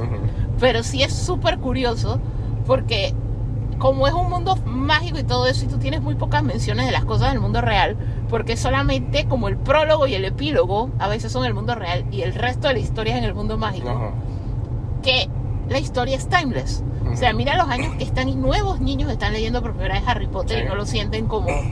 O sea, esto es viejo y anticuado. Que, y, y todas las historias fantásticas son así. O sea, tú puedes ver Star Wars en cualquier momento porque es un mundo fantástico espacial. Lord of the Rings en cualquier momento.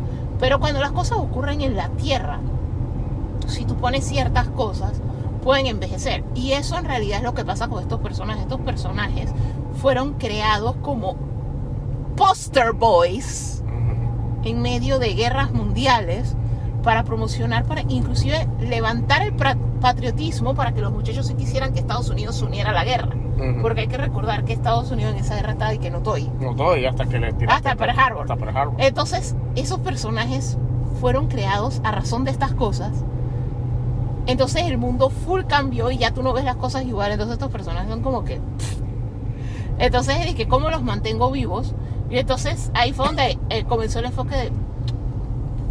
Vuelve lo malo. Ajá. O sea, bajo sencillamente la premisa, y, y es cuando pierdes el punto de cómo funciona el storytelling. Exacto. Porque sí, alguien lo suficiente, y de hecho es una discusión constante, porque nosotros tenemos un amigo troll que le gusta pelear que la versión de Superman es la de Injustice, más que nada por el hecho de que alguien tan poderoso Ujú. querría control y poder, y entonces es donde entra es, él no solo es alguien poderoso, él es el hijo de Jonathan y Martha Kent. Ajá. O que sea, es la es- crianza es que- lo que lo definió. Es que esa es la cosa, por lo menos en un en el caso de Superman funciona lo que yo siempre me he quejado de las películas de Venom. Y, lo- y obviamente lo que va a pasar cuando si Sony decide hacer más morbiosas, morbiosas películas de Morbius, No va a pasar. que no va a pasar. Pero es que contra quién va, quién va a ser el villano de tu película si tú me estás diciendo que tú eres un villano que en realidad te has vuelto un antihéroe. En el caso de Venom, ¿contra qué pelea? Viene, tenemos dos películas Otro- donde pelea otro- otro, otra baba. Otra baba, de, otra baba de colores. En lo que va a hacer con Morbius, que va a pelear contra otro vampiro, que fue lo que pasó en la película de Morbius. Y es lo que eventualmente también va a pasar con la película de Kraven. Vas a pelear contra otro vaina. Entonces, si tú tienes un man tan poderoso contra, como Superman, ¿contra qué peleas? O, o- o contra qué peleas para que se dé cuenta de que él tiene que controlar su poder y no pasarse al lado oscuro? Tienes que ponerlo contra un man con una vaina así como, como, Brainiac, él, o sea, como Brainiac, otro extraterrestre Bizarro, poderoso que fue ajá. lo que hicieron Sot. Ajá, Zod, lo tienes que poner contra otro más. O sea, en el caso de Superman no es una batalla de, de fuerza y poder, es una batalla de el poder corrompe y, y Superman tiene que tie- está en esa delgada línea. Que por eso es que tiene villanos que son súper fuertes, como Brainiac y, y Darkseid. Tienes villanos que son humanos pero que están llenos de poder económico que les permite hacer trastadas muy globales como Lex Luthor, la gente que controla Intergang o Batman. Y tienes hasta personas, villanos que simplemente tienen poder y que les gusta abusar de su poder simplemente porque soy un bully con poderes, como el caso del Parásito, Metalo, Miss Pitlick. O sea, porque eso es lo que son, o sea, son bullies porque, porque simplemente tengo poder y me gusta hacer destrampe. Y me da placer, por lo menos el caso de Metalo, o sea, e- es un man que simplemente tengo poderes, me convirtieron en un robot. Mi único placer es destruir cosas para que Superman venga y como yo soy un, cyborg que, una, que, que, funciono con una batería de kriptonita, mi placer es que cuando hacer desastres para que llegue Superman y yo dispararle con mi batería de kriptonita. El parásito también, o sea, mi- mi- yo tengo el poder de succionarle la energía a la gente, pero cuando le succiono la, su- la- la energía a Superman, yo- se me transfieren sus poderes. Mi único placer es causar desastres, robar bancos para que venga Superman y yo chuparle los poderes a Superman y yo hacer destrampe. Eso es lo que es, es- o sea, mucha gente no ve eso, mucha gente solamente ve, ah, como dice, como decía Alicia de nuestro amigo, es un man que simplemente tiene poder, hay que, tiene que ser malo. Pero por eso, es que, de hecho, por eso No, que... pero es que siempre fue la crianza y eso fue algo que Snyder hizo bien. Ajá. ¿Por qué el Superman de su trilogía era más cínico y era diferente y era un poco egoísta y eh, tenía pegos y era completamente distinto al Superman clásico? Él cambió su versión de los Kents. O sea, ese Jonathan Kent inseguro, con temores y eso, se los inculcó. O sea, al final de cuentas tú tienes que ir a la raíz, porque lo que define cómo es Superman es la crianza. Exacto. O sea, no son los poderes. O sea, igualmente, o sea, si lo hubiera encontrado un dictador hubiera sido diferente. Y eso es algo que la historia siempre ha dicho. Entonces, en realidad la historia no es que está mal. El problema es cómo tú cuentas un personaje así en esta época. Entonces yo siento que por eso también fue que adelantaron unirlo a Batman. No fue que sintieron que no vendiera solo, sino es la crisis esa de cómo lo cuentas en esta época. Ujú. O sea, una época en la que Batman se vende hasta en la sopa, sencillamente porque Batman es más humano. El, el último humano Batman, más el, el último Batman estaba hasta deprimido, que uno diría, que así es como debe ser, con PTSD, deprimido. Ujú. Era tan Eh. deprimido que hasta la música deprimía. Pam, tan, No, eso te digo, al final de cuentas así es como funciona, pues. Ujú. O sea, en esta época la gente espera cosas distintas. Exactamente. Ahora venimos. Cinco minutos más tarde. Y volvimos.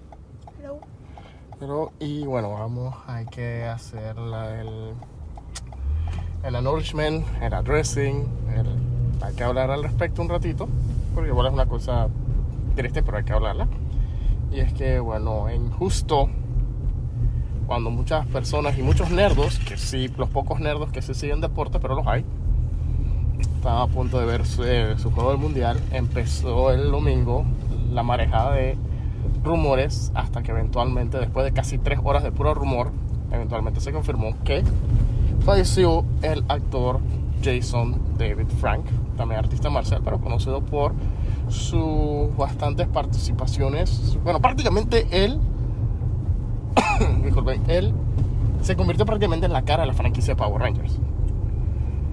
Sí, lo que pasa es que lo que estuvimos hablando ahora y yo Ujú, desde ayer es que básicamente lo que ocurre es lo siguiente. Power Rangers, como todos sabemos, era una localización de Super Sentais para el mercado americano. Ajá. Esto, el mercado americano y es una peculiaridad porque ahora la gente se pone con eso de cuando hacen estos castings diferentes de diferentes tipos de personajes o hacen personajes, por digamos como Namor, ujú. Que es como para el público latino o algo así, la gente se pone, es que, pero ¿por qué si, aunque Superman era todo blanquito y eso yo me identificaba con él, Ujú. esto, y la gente siempre se pone así, a veces un poco insensible a ciertas personas por esto de la representación, pero hay algo que es muy cierto. Los americanos, los gringos, Ujú. tienen la peculiaridad de que ellos no se identificaban con la gente que no se parecía a ellos. Entonces tú no podías hacer, a nosotros acá en Latinoamérica, nosotros vimos San Kukai, vimos Ultraman, Lifeman, vimos Jiban, vimos cualquier Nosotros cantidad. vimos Sentai antes de que fuese popular. O sea, para cuando llegó Power Rangers, el público. No, no, no, no, no. Lo que pasa es que es el punto al que te voy. O sea. Power Rangers no lo hizo popular. En Latinoamérica ya era popular porque los latinoamericanos, y sobre todo en países como el nuestro, nosotros vivimos en Panamá, un país de Centroamérica, para los que nos lleguen a escuchar de otros lados, que era un país que no producía este tipo de contenido. O sea, Exacto. porque hay países que producen mucho contenido. Nuestro Ajá. país, sobre todo en esas épocas, 60, 70, 80, no producía contenido infantil más allá de decir el programa de juguetes, de la juguetería en Navidad, cosas el así. programa del payasito puntuales. con el títere. O el programa, ajá, o esos cringe-worthy programas de psicópatas que se pintan de blanco. Pero más allá de eso, no, no había una producción de decir contenido infantil mayor. pues. Exactamente. Entonces se importaban cosas de otros países, es decir, mucho antes de que hubiera la explosión asiática y que todo el mundo vea anime y lea mangas, ya en. Latinoamérica era común. O sea, Sí. nosotros todos crecimos, o sea, y prácticamente todos, hasta los niños de los años 60, 70, 80, 90, 2000, en Latinoamérica crecimos viendo anime. Ajá. O sea, era normal Exacto. ver anime y era normal ver los Super Sentais y que los actores fueran japoneses y a ti te gustaba y, y- y se dejaban su nombre japonés. O sea, Koji Kabuto era Koji Kabuto. Ujú. No es que le ponían disque la, la que tuvo que hacer Estados Unidos para dar Robotech de Rick Hunter. o sea, Hunter. tuvieron que. O eh, ellos Sailor Moon, que en algunos países se llama Serena. no, o sea, sí, es que lo que pasa es eso, o sea, ellos no aceptaban el contenido importado. Entonces Power Rangers era una localización en la cual las escenas de los robots y las peleas y cuando estaban enmascarados era el footage original japonés, pero las escenas live action eran filmadas en Estados Unidos con actores americanos. Ahora el problema era el siguiente. Primero que todo que era una serie de bajo presupuesto, porque Sí. los Super Sentai en general eran de bajo presupuesto y era un enlatado que estaban Ajá. trayendo. Y ellos no tenían un presupuesto alto para la localización. Así que no era que iban a poner a un Jonathan Taylor Thomas o al chiquillo este, el fulito de Seven Heaven. O sea, los chiquillos que eran famosos de esa época no les iban a pagar por eso, ¿ok? Porque con todo el que a los chiquillos no era que les pagaban gran vaina, el presupuesto de ellos no era como para pagar 100 mil dólares ni nada de eso. Así que ellos lo que dijeron es, mira, como esto viene de Japón, cuando ellos se transforman en los Rangers, en los superhéroes del programa, pelean artes marciales, entonces lo que ellos hicieron fue castear artistas marciales, acróbatas, gimnastas, o sea, gente que tú pudieras creer, o sea, que en las escenas filmadas en Estados Unidos, tú los vieras haciendo cosas que tú podías creer que ellos eran Exacto. los que tenían el disfraz. Exacto, porque eventualmente llegó un momento en que Power Rangers, la versión norteamericana Power Rangers, trascendió en popularidad a tal punto que ya ellos no estaban solicitando el footage de los programas japoneses, ya Japón les estaba mandando footage exclusivo para ellos. Pero sí, pero aún antes de eso, lo que yo me refería era que cuando comenzaron, el casting que ellos hacían era artistas marciales, que eso es lo que nos llevó a que contrataran a Jason David Frank. Más que nada porque él tenía ya una historia, o sea, aún cuando lo contrataron, que era joven, Ajá. él ya tenía una historia porque él comenzó en artes marciales desde los 4 años. Ujú. Él recibió su primer cinturón negro a los 12 años. O sea que cuando a él lo castearon para Power Rangers, ya él, él era un veterano de las artes marciales. Eso, eso es muy común. Nosotros practicamos artes marciales, nosotros practicamos karate Shotokan y practicamos taekwondo. Y yo anteriormente practiqué hapkido hace muchos años. Y una peculiaridad de las artes marciales es que tú las puedes comenzar en cualquier momento de tu vida. Entonces es súper, súper, súper común en una academia de artes marciales que a ti te pase lo siguiente. Tu mentor es un niño. O sea, tú puedes ser un adolescente que entraste por primera vez. A mí me pasó eso. Cuando yo entré en Hapkido, yo era teen, ya estaban los teen years. Y mi amigo de la academia y mi mentor era unos años menor que yo y era un niño Pero era un niño que entró a los tres años. O sea que para cuando yo entré, él ya tenía toda una vida ahí. Entonces él era el que me enseñaba las patadas y eso. Entonces es muy común. Entonces ese era el nivel que él tenía, que cuando él fue a las audiencias, él arrasó. Ajá. Entonces el asunto es que la peculiaridad, lo que lo volvió peculiar porque en realidad todos eran artistas marciales. Y todos sabían o, acrobo- o acróbatas y sabían hacer todas estas cosas, piruetas y eso que te llama la atención como niño. Lo que llamó la atención de él es que al inicio la serie sencillamente era, ah, hay un niño en peligro, hay alguien en peligro y estos jóvenes usan estos poderes y pelean contra el monstruo y whatever. Ajá. Pero eran hasta inclusive a veces como Monster of the Week. o sea, era un monstruo de la los semana. episodios no tenían una cohesión grande esto, los ep- las escenas de los de cuando ellos eran jóvenes y eso eran sencillamente jóvenes parqueando en el club del Ajá. barrio, Ajá.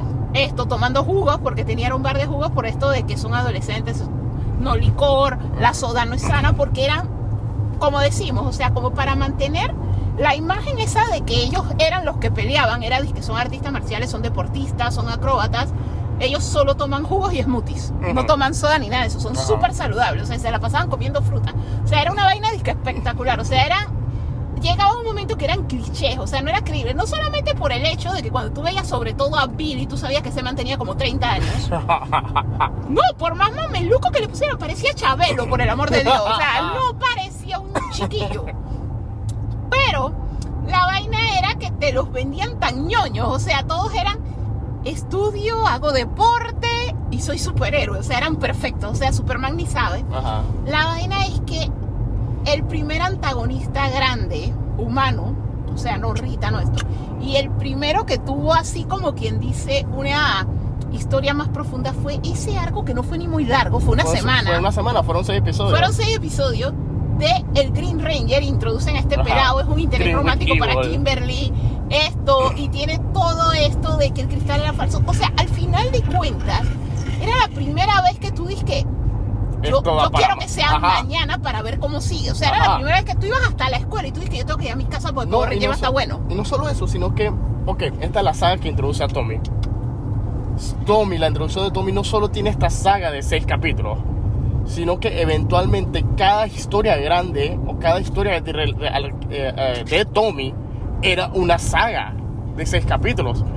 Después de esa vino es que la de la vela verde, después de esa vino cuando cambió lo- a los Sí, poderes porque a tenían todo lo de como, como los poderes de él mm, eran, otra fuente. eran sintéticos, Ajá. los iba a perder. Entonces después era que recuperara los poderes, la película, cada vez que cambiaban de tipo de Power Ranger. O sea, Y- al final y- de cuentas construyeron todo un lore a través del personaje de él. Exacto, y de hecho, el, el, el arco de Tommy y el, y, y el arco de Tommy funciona por el carisma y, le- y el coolness que tenía Jason David Frank, que eso se permea también, si te das cuenta, cada cierto tiempo, cada versión, cada dos años hay una versión de Power Rangers que sus historias son serializadas, que son Ajá. más serias, que son más oscuras, más dramáticas, full, full, full, sci-fi, hasta donde le permite la franquicia.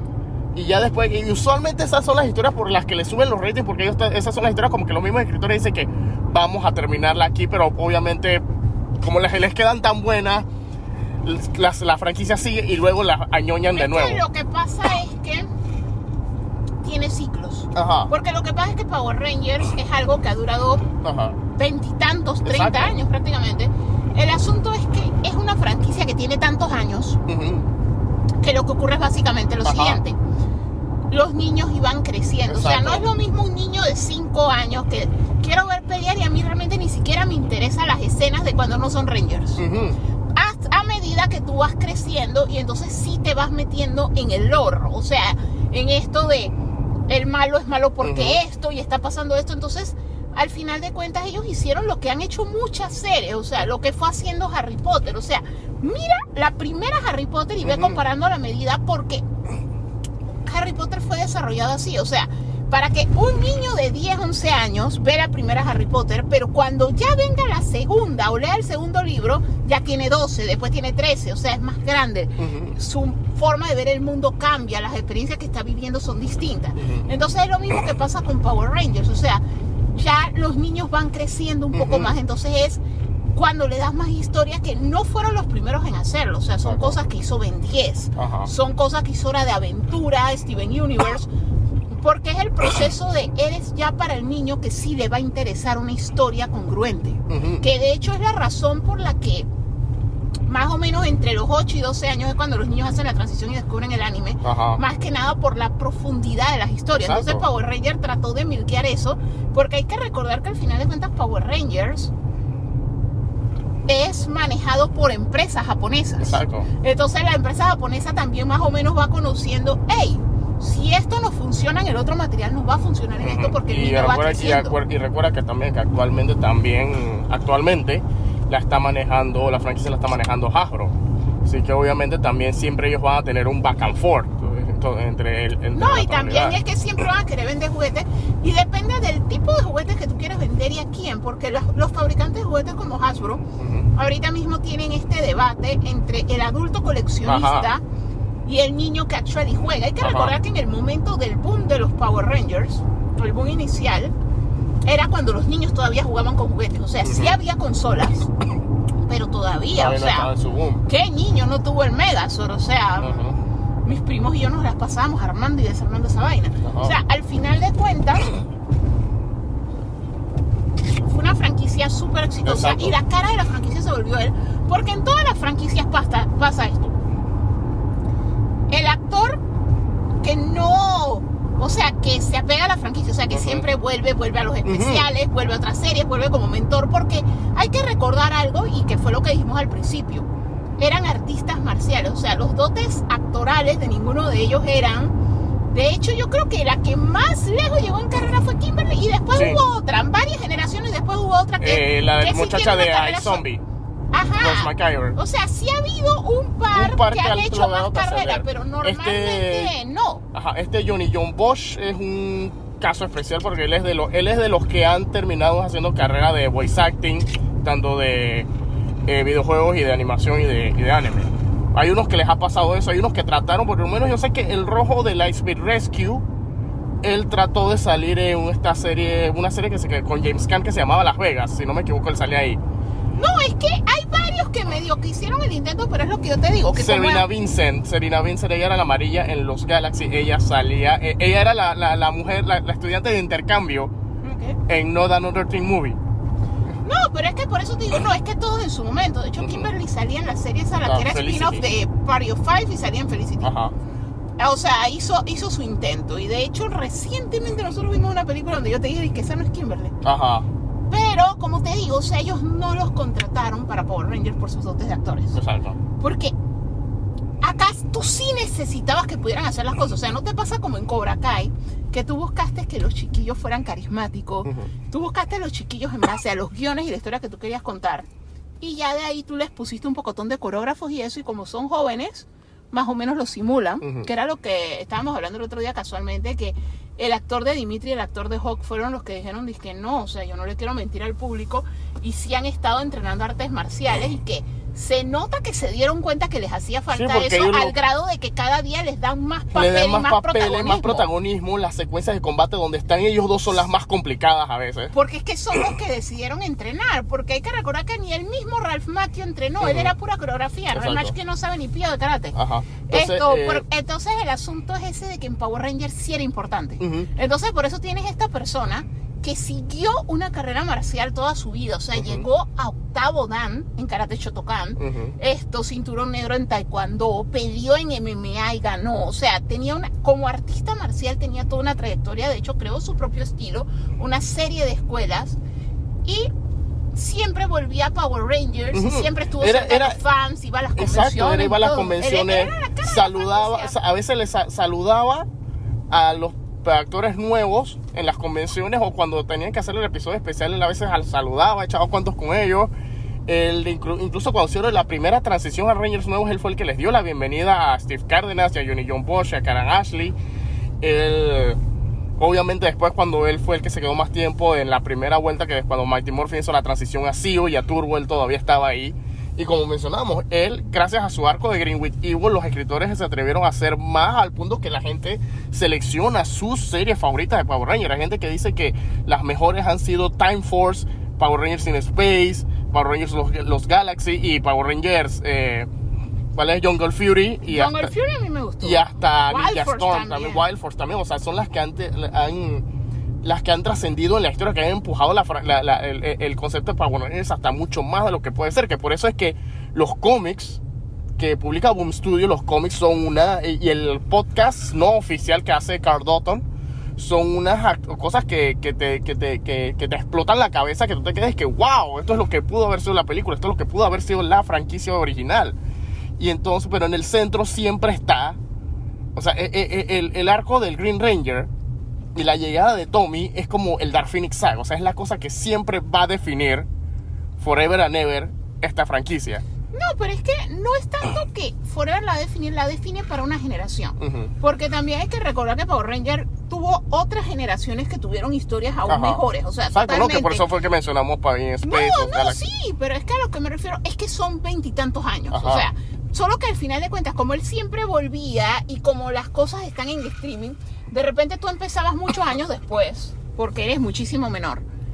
Y por ver algunos episodios, de hecho yo estaba hablando con un amigo en PCF y él lo decía que una de las primeras cosas que él vio fue Forever Red, que es la reunión de todos de los todos los rojos. ajá. Entonces cuando lo vio, echó para atrás porque tú puedes echar para atrás. Esa es una de las ventajas del streaming. Ajá. O sea, y de hecho yo recuerdo, o sea, la primera vez que yo puse Netflix, o sea, hace toda una vida, aparte de ver la amplia colección de películas de tiburones de Netflix y en esa época, empezando por Tintorera, esto, mis, lo segundo que yo vi fue Power Rangers. O sea, yo me puse a volver a ver Power Rangers de nuevo. Y me vi cualquier cantidad de temporadas de Power Rangers. O sea, al final de cuentas está ahí. Y por el tipo de contenido que es que es un Super Sentai, no necesariamente es que envejece mal. Ajá. O sea, lo puedes ver forever. Entonces el asunto es que mucha gente lo descubrió tiempo después. De hecho, ahorita mismo está sufriendo la muerte de Jason de Big Fran personas adolescentes, jóvenes de 21 años y cosas así, que son mucho más jóvenes que lo vieja que es la serie. Ajá, Y es más que nada por eso, porque estaba accesible. exacto. Entonces, aparte de eso, o sea, fue a convenciones, o sea, Vino acá para- acá, ah, él para vino una acá en convención. el primer Comic Con. Esto, aparte de eso, esto, un detalle que cabe recalcar es que es otra celebridad del ciclo como Robin Williams y todo esto de celebridades. Heath Ledger, celebridades que perdemos porque pierden la batalla en contra de la depresión. Sí. Esto, en realidad, que parte de la razón por la que fue rumor por mucho tiempo es por el hecho de que es difícil para los agentes, los relacionistas, o sea, las personas que, los managers de este tipo de celebridades, cuando mueren por suicidio, ¿cómo lo comunicas? Porque hay que recordar una cosa, los sobreviven cuatro hijos.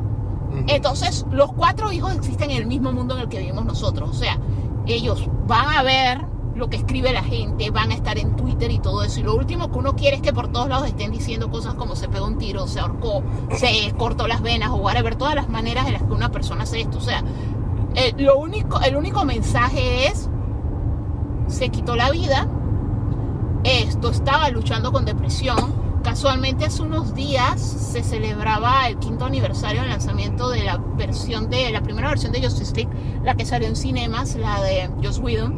Y Zack Snyder eh, publicó en Twitter eso de que él, en un agradecimiento a los fanáticos por abogar porque saliera la película, porque él lo decía que una de las frases que decía la hija era esta, una de estas frases, puede que la esté diciendo mal, que era, no era cuánto vivías, sino que tú dejaras un legado, algo por lo que te recordaran.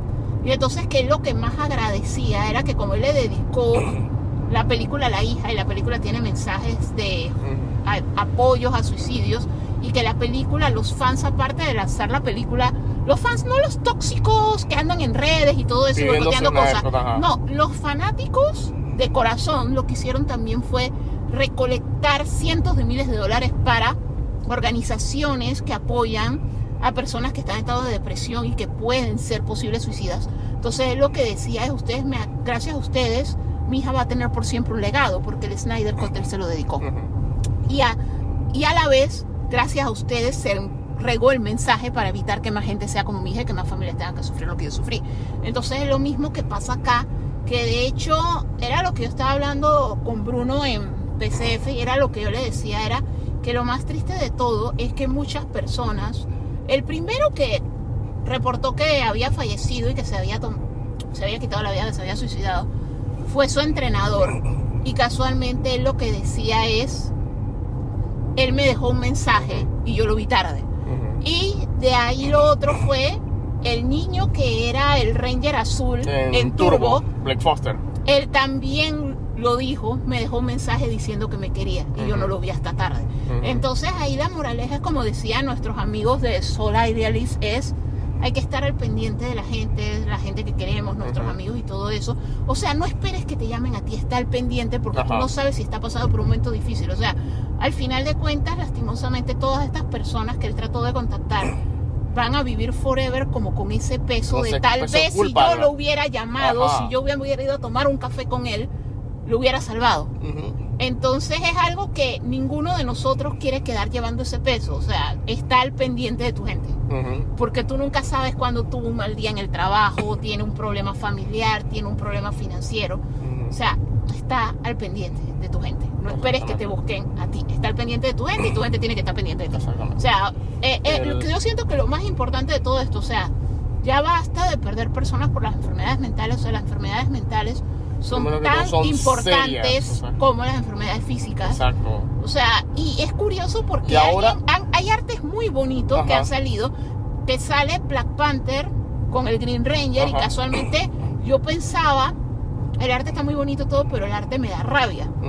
¿No sé por qué me da rabia el arte? Pues son dos personas que su vida fueron cortadas tan pronto y fueron cortadas, uno por una enfermedad física, por una enfermedad psicológica, pero al final de cuentas da un poco de rabia porque es el punto este de uno quería más tiempo y el otro ya lo que quería era descansar. O sea, es tan la contradicción. O sea, Chadwick hubiera querido más tiempo, él hubiera querido llegar a casarse, vivir más tiempo con su prometida, él hubiera querido hacer más películas de Black Panther, ayudar más a la querida a hacer todas estas cosas y no tuvo tiempo.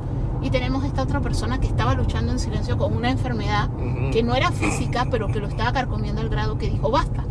Entonces, el contraste ese es tan duro, pues, de ver, ¿no? Sí. Entonces, al final de cuentas, yo siento que lo más importante de este tema que nos tocó hablar tan triste, pero recordando este personaje que nos definió tanto la vida, o sea, Sí. parte de la razón por la que yo siempre estaba en artes marciales era porque, aparte de Karate Kid, yo veía Power Rangers y yo decía, yo quiero ser como ellos. Ajá. Esto, y fue una fuente de inspiración para tantos de nosotros, pero estaba luchando en silencio, entonces sí tenemos que esforzarnos más para que la, Y la- la como- ayuda esté ahí para el que la Exacto. necesite. Y como tú decías, ¿no? Él dentro de lo que era la franquicia, él era el que...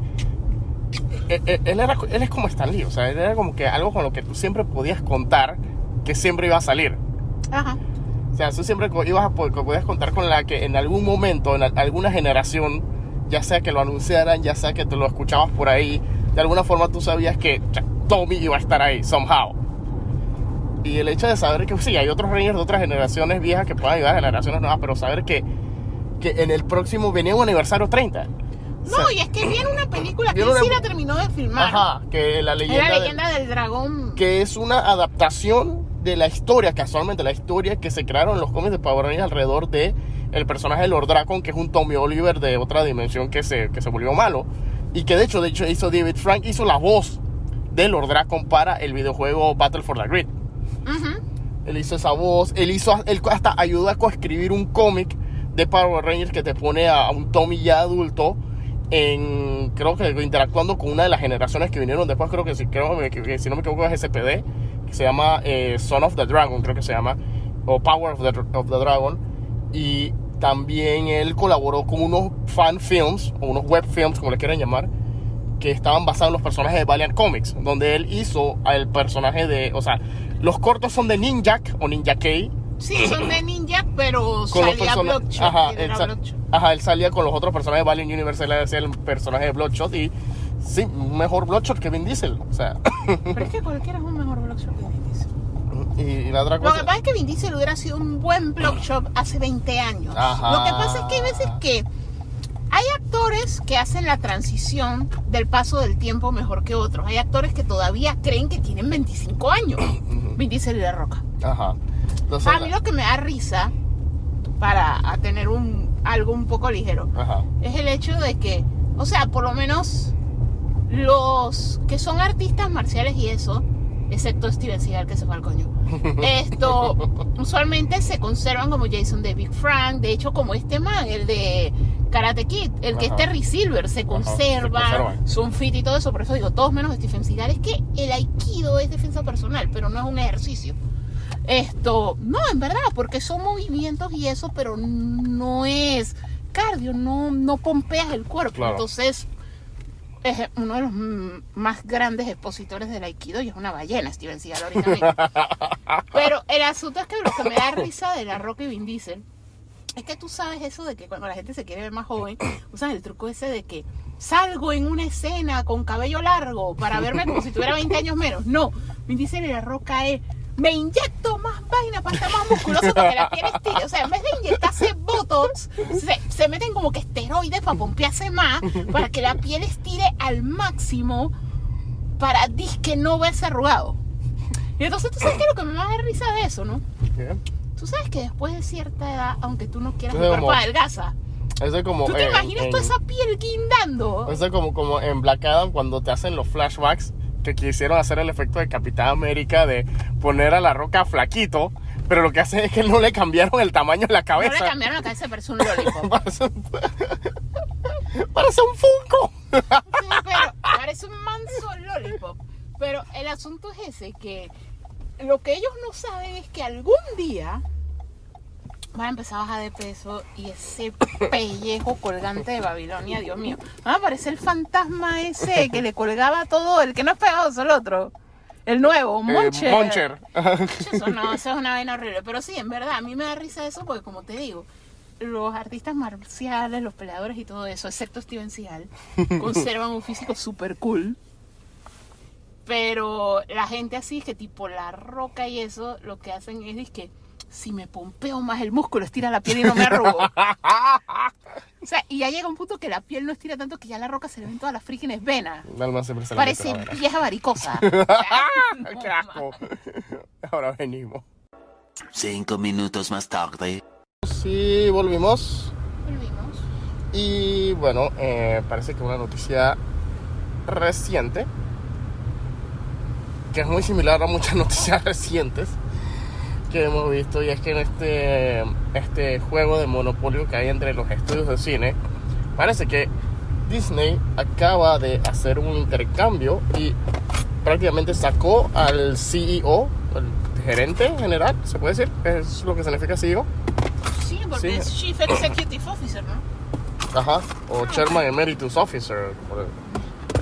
Hay, una, hay algo que dice así también. El Chief Executive Officer en la mayoría de los lugares donde lo Ajá. he escuchado, pues. Ajá. O sea, es. Lo que pasa es que las empresas así muy grandes y públicas que compiten en la. O sea, que están en la bolsa y todo eso, ellos tienen el board, que es Ujú. el representante de los accionistas. Una directiva. La, ajá. Y tienen, pero no es por arriba de una directiva, porque no es precisamente así como cuando tú dices la junta directiva, pero es la gente que trabaja. O sea, no, esta es gente que no trabaja, pero fueron los que pusieron la plata. Ajá. O sea, tú tienes la barra de accionistas y entonces tú tienes el CEO que sigue siendo un asalariado, pero de muy alto nivel que es el, como el overseer, el que ejecuta lo que quieren los accionistas, pero que los accionistas mayoritarios, pero lo hacen a través de él. Y entonces son muchas figuras, porque en realidad cada rama de la empresa tiene uno, que esos son el pocotón de se inserta, se llena los espacios O, Ajá. porque está el financiero que es CFO, está Ajá. el de información, sistemas y eso que es CIO, o sea, son varios, pero el CEO es corporativamente es la posición más alta que tú puedes ser en una Ajá. empresa, o sea, porque como trabajador de la empresa, o sea, no eres el dueño, pero es como lo más alto que tú puedes llegar. Entonces, eres el que como que lleva el plan y es Ujú. algo estas personas usualmente son personas con mucha experiencia que han estado en muchas compañías. Y usualmente ellos pasan años dependiendo de cuál sea la misión, porque hay unos que pasan toda una vida, que ese fue el caso de Iger, o sea, Iger antes de que regresara, sa- cuando sacaron a Bob Chapek, él ya había estado en Disney su buen par de años, de hecho, él fue el que compró Marvel, Ajá. él fue el que compró Lucasfilms, o sea, él fue el que compró Fox, o sea, Ajá. todo eso lo hizo él. De hecho, después de Walt y Roy, la directiva, o sea, el líder más grande y exitoso que ha tenido Disney ha sido Bob Iger. El asunto es que usualmente las empresas los contratan con objetivos muy específicos. Entonces tú vas a ver algunos muy odiados y algunos muy amados. Ese es el caso de Bob Chapek, que es un caso muy similar a David Zaslav, que es cuando tú pones una cabeza en crisis y los objetivos muchas veces son muy financieros. Los objetivos son, estamos en rojo, pongo en verde. Entonces, a los que les toca esos periodos, siempre van a ser detestados, que es el caso de Chapek. O sea, entre la comunidad de fanáticos de Disney hay muchos subgrupos. Uno de los subgrupos de los que yo soy muy activa es los fans de los parques, que era casualmente algo que yo hablaba con Jorge antes de empezar a grabar, que mi primer amor con Disney no fueron las películas, no fue nada de eso.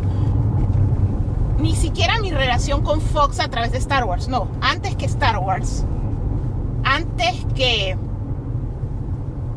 todo de lo de Disney, antes de tener una afinidad con la primera princesa de Disney que me gustó su película, que fue La Bella y la Bestia, antes de todo eso, siempre fue el parque. Mi primer amor de Disney fue el parque. Y el problema es que Bob Chapek le tocó vivir una pandemia. A él le tocó cerrarlos cuando las ciudades le decían, dude, esto es un foco de infección, o sea, lo tienes que cerrar. A él les tocó lidiar con el hecho de que ciudades y condados y estados como California dijeron, dude, esto no se va a abrir por un año porque no lo vamos a abrir por un año. Esto es- va a ser un foco de infección. Todo el mundo va a coger ahí. Sí que yo no sé tú qué vas a hacer, yo no sé los empleados que van a vivir, pero esto se cierra un año, tres meses. Que fue lo que hizo California. Estuvieron cerrados en Orlando, estuvieron cerrados los de Asia. O sea, hubo múltiples series de cierres en parques. Cuando los parques reabrieron, no reabrieron iguales. Porque la empresa perdió. Y hay algo que muchas veces la gente no lo sabe, pero el servicio de streaming lo subsidian los parques. El negocio más exitoso de Disney son los parques. O sea, muchas veces lo la gente lo piensa por nivel de masivos. O sea, los parques de Disney no son tan masivos como Disney Plus o tal vez no sean tan masivos en cuestión de costos como ver una película de Disney en cine porque obviamente eh, implica menos que vivas en la ciudad donde haya uno implica viajar y los costos. Pero la gente que va gasta millones de dólares en ir, que son el negocio más exitoso de Disney. O sea, tenemos Disney Plus gracias a los parques. Eh, eso es algo que la gente confunde. O sea, el negocio más exitoso de Disney son los parques. Pero los parques tienen ciertas condiciones. O sea, los parques es la magia, cómo te tratan, es el hecho de los rides, la experiencia. Y la experiencia empezó a decrementar porque empezaron a subir los precios. Empezaron a limitar los accesos primero por la pandemia, después se quedaron así sencillamente porque se dieron cuenta de que con todo y que están limitando el acceso, están demasiado llenos, pero se siguen llenando.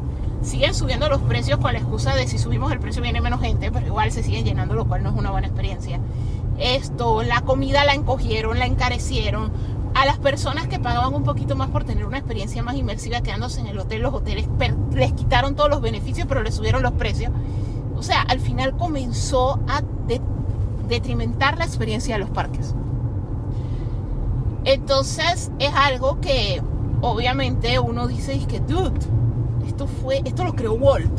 Y lo creó con un objetivo. Número uno, lo creó con un objetivo que un papá pudiera venir con sus niñas a jugar. Los papás no pueden costear traer a sus niñas si vas a cobrar 190, 189 dólares el día que es a lo que lo subieron en diciembre. Esto, aparte de eso, lo volviste muy caro. Están muy llenos, no es una experiencia, o sea, y repito, es como para que un papá tenga un lugar donde pueda volver a ser un niño y jugar a la par con sus hijas, porque él tenía dos hijas, o sea, y ¿cómo puedes jugar si está súper lleno? Y de hecho llevar un niño te da el estrés de coño, me descuido por un segundo y esta marea se chupa a mi hijo y cómo lo encuentro. Ajá. O sea, al final de cuentas, no es lo que Walt quería. O sea, ¿cuál es la solución en el mundo actual? Que muchas personas, la, otras personas que fueron, más la publicidad y todo eso, les vendió el ideal, el sueño de Disney. Esto, quieren ir. ¿Y qué tú haces? O sea, sí, una solución que ellos hicieron fue vamos a abrir más parques. Pero ellos lo que hicieron es vamos a abrirlos en Asia porque sí, un alto porcentaje de los visitantes de Orlando, Orlando es más turístico versus California que es más de locales. Pero, ok, la mayoría de los visitantes son de Asia, así que vamos a abrir más parques en Asia. Pero ir a Asia es limitante para muchos mercados que quedan súper lejos. O sea, no es lo mismo un boleto a Florida que un boleto a Ujú. Shanghái. Exacto. Entonces, al final de cuentas, la gente está siguiendo yendo al mismo lugar. Entonces, tú tienes que tomar ciertas decisiones como tú, haz lo que hizo Citrus, abre uno en México. Ujú. México ni siquiera necesitan visa a la mitad de Latinoamérica, abre uno en México. Ujú. Y cobra menos en el de Sí. México, hazlo más chico. Abre uno, o sea, va a haber países donde obviamente no es una opción decir el nuestro. Esto, porque nuestro clima no se presta para abrir ese tipo de cosas. Exacto. Esto, de hecho, ellos lo que consideraron hace muchos años abrir en Panamá era un resort de los hoteles que ellos tienen alrededor del mundo, que iba a ser como un taste. O sea, porque ibas a ir al hotel, iban a estar los personajes, vestidos tropicales, cosas así. Y la gente del club vacacional iba a poder venir, los locales íbamos a poder ir y whatever. Pero no se hizo porque el gobierno corrupto se alagartó. Esto, pero el asunto al final de cuentas es que hay lugares donde llueve nueve meses del año, no éramos una opción. Pero por lo menos piensa en. creas empleomanía y das alternativas. O sea, eso es más una solución que sencillamente. ¿qué va- cuál, es la- ¿Cuál era la meta de Chapek? Llegar a cobrar 500 dólares al día. O sea, al final de cuentas nunca fue la idea. O sea, eran lugares que la mayor limitación fuese que no vivías en el país, pero que debía ser costeable. De hecho, lo otro que hicieron fue que no quiero que se llene, sí que jodo a los locales. O sea, los pases anuales los volvieron caros, los pases anuales tienen más blackout decks que otra cosa. De hecho, hay muchos pases anuales que tienen 3, 4 meses en los que no puedes ir. A personas en California que, ay, busco al niño del kinder y salió bien y voy porque, o sea, les queda en el patio. O sea, que eso es algo que considerar. Entonces, al final de cuentas, Chapek se ganó el odio, sobre todo los pass holders, cuando jodió con los pass holders, que Mm. los eliminó y los volvió la otra cosa, los Magical Keys. se ganó el odio de todo el mundo cuando quitó el Fast Pass, que era algo gratuito al que cualquiera que compra boleto tienes derecho. Nada más llega temprano y ve a los rides que tú quieres y saca tu tiquete. Ah, no, ahora te cobro 20 dólares el día por el servicio. Por persona. Imagínate una familia de cinco. Ajá. O sea, eh, eh, al final de cuentas fueron una serie de decisiones que uno sabe que también fue por el momento. o sea, Exacto, por eso por yo te digo que, que que es una combinación entre Disney tratando de recuperar lo que perdieron mientras los parques estuvieron cerrados para poder subsidiar la operación de Disney Plus, mezclado con que tuvimos que el man que esté es el que tiene que anunciar todas estas cosas que estamos haciendo, que a todo el mundo lo tienen bravo. Pero el plan, de una manera o de otra, siempre fue este man, eventualmente lo Ajá. vamos a quitar, porque dicen que el problema fue que la barra de accionistas se lo dio. Y comenzó a tener problemas con el talento. Él fue el que se peleó con Scarlett Johansson. Ajá. Porque él fue el que no te digo que la voy a estrenar en Disney Plus. De mis dos la voy a estrenar en Disney Plus porque tú no sabes, pero en el contrato había una cláusula que yo puedo estrenar tu película donde me dé la gana. Que no fue las condiciones bajo tú- las cuales tú la hiciste. Porque tú la hiciste pensando que iba a ir a cines y la gente la iba a ver. Porque cuando tú firmaste ese contrato no sabías de la pandemia. Ajá. Entonces al final de cuentas el tipo hizo tantas metidas de pata que se ganó el odio de todo el mundo. O sea, de hecho si tú buscas el hashtag, yo creo que es tan fuerte como Release Snyderverse. el de Release Snyder Cut y He Restored the Snyderverse. Ahí mismo está Chapek. Chapek. O sea, eh, eh, se ganó el odio completo del público de Disney. Entonces da risa porque con todo y eso le acaban de renovar el contrato por tres años. En un país como Estados Unidos, que todos sabemos lo que significa que le acaban de renovar el contrato de tres años. ¿Tú sabes lo que significa en Estados Unidos cuando te despiden acabándote de renovar el contrato? ¿Qué significa? Que te lo tienen que pagar, Ah. pero no vas a hacer nada. O sea, el man enojó tanto a la barra de accionistas con todo y que el man lo contrataron para hacer lo que hizo. O sea, porque el man tomó controles durante la pandemia. O sea, el man hizo lo que tenía que hacer. Al man lo están sacando teniéndole que pagar la plata sin que lo trabaje. Porque ya la misma barra de accionistas dijo, se va. se va, se va, se va. Entonces, van a cambiar muchas cosas porque obviamente ellos hicieron muchas cosas por pandemia que disgustaron gente. O sea, muy probablemente Disney Plus comienza a recibir menos cosas, que es un poco mejor, porque claro que todo el mundo decía que la calidad del MCU había bajado con eso de que hay una serie en Disney Plus cada tres meses. Ajá. Eso muy probablemente va a dejar de pasar bajo Iger. Ok. Sí, porque ahora él va a volver a un mundo post pandemia. Él va a volver a apuntar a cinemas. Mm. Porque él necesita una operación que no sea subsidiada por la otra operación, porque la otra operación tiene que volver a devolverle a los fans todo lo que les quitó. No todo tal vez, o sea, los Fast Pass no van a volver. O sea, el Genie Plus ni modo. Pero sí tiene que encontrar métodos para que sea una experiencia más satisfactoria para más personas y tienen que encontrar la manera de manejar los crowds, que es algo que nunca han sabido hacer.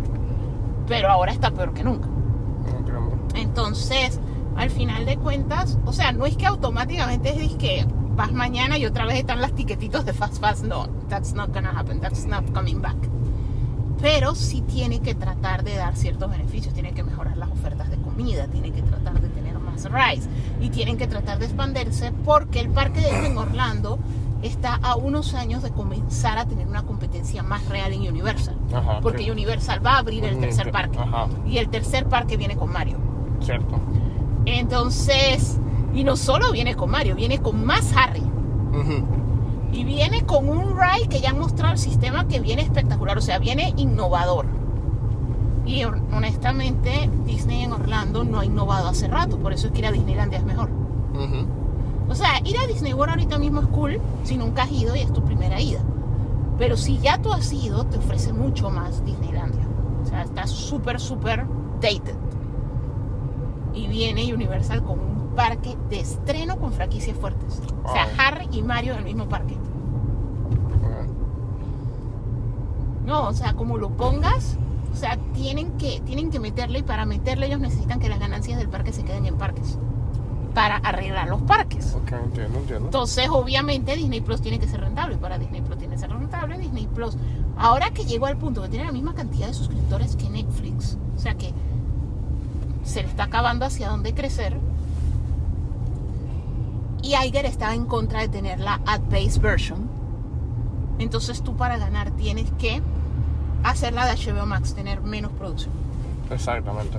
Tienes que tener dos, tres series flagships, pero no es que cada tres meses tienes una serie que te costó una millonada. Ajá.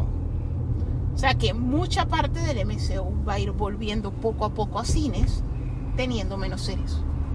Que por un lado está bien, porque Sí, porque es que entre más tenías la calidad la bajaba. calidad bajaba o sea, y se es lo notaba. mismo que le pasó a Netflix. Netflix hizo un corte así hace unos años. ¿Cierto? Que dijo, que no, no, no voy a producir. O sea, es mejor calidad que cantidad, pues. Entonces, eso es lo que le viene bajando a Disney Plus. Y más que nada es porque ya que es ya que camina solito. Porque esto tiene que defenderse solito porque parece mentira, porque es casi un monopolio. O sea, no es que no haya otras personas que estén haciendo parques. De hecho, Warner tiene parques, solamente los tiene en España y Dubai. Ajá. Sony ti- tiene un deal de parques, pero lo tiene en Singapur, o sea. y en Dubai. Pero el asunto es que son los que tienen la experiencia más grande porque los otros son para thrill seekers, o sea, los Ajá. otros no es que te inmersan.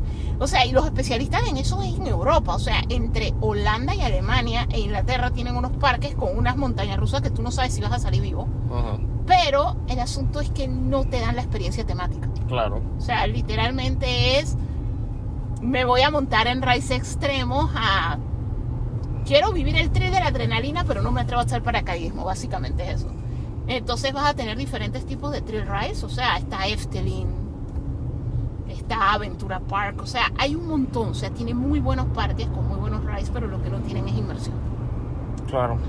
Entonces, la gente lo que quiere es un Westworld. O sea, la gente, yo quiero vivir en Jurassic World, yo quiero vivir en Harry Potter, yo quiero vivir en Mario Bros, yo quiero vivir en el MCU. Entonces, al final de cuentas, tienen que empezar a meterle más. O sea, yo siento que la movida para ellos, eventualmente, ellos tienen que abrir otro parque y lo tienen que abrir en un lugar que sea fácil de llegar.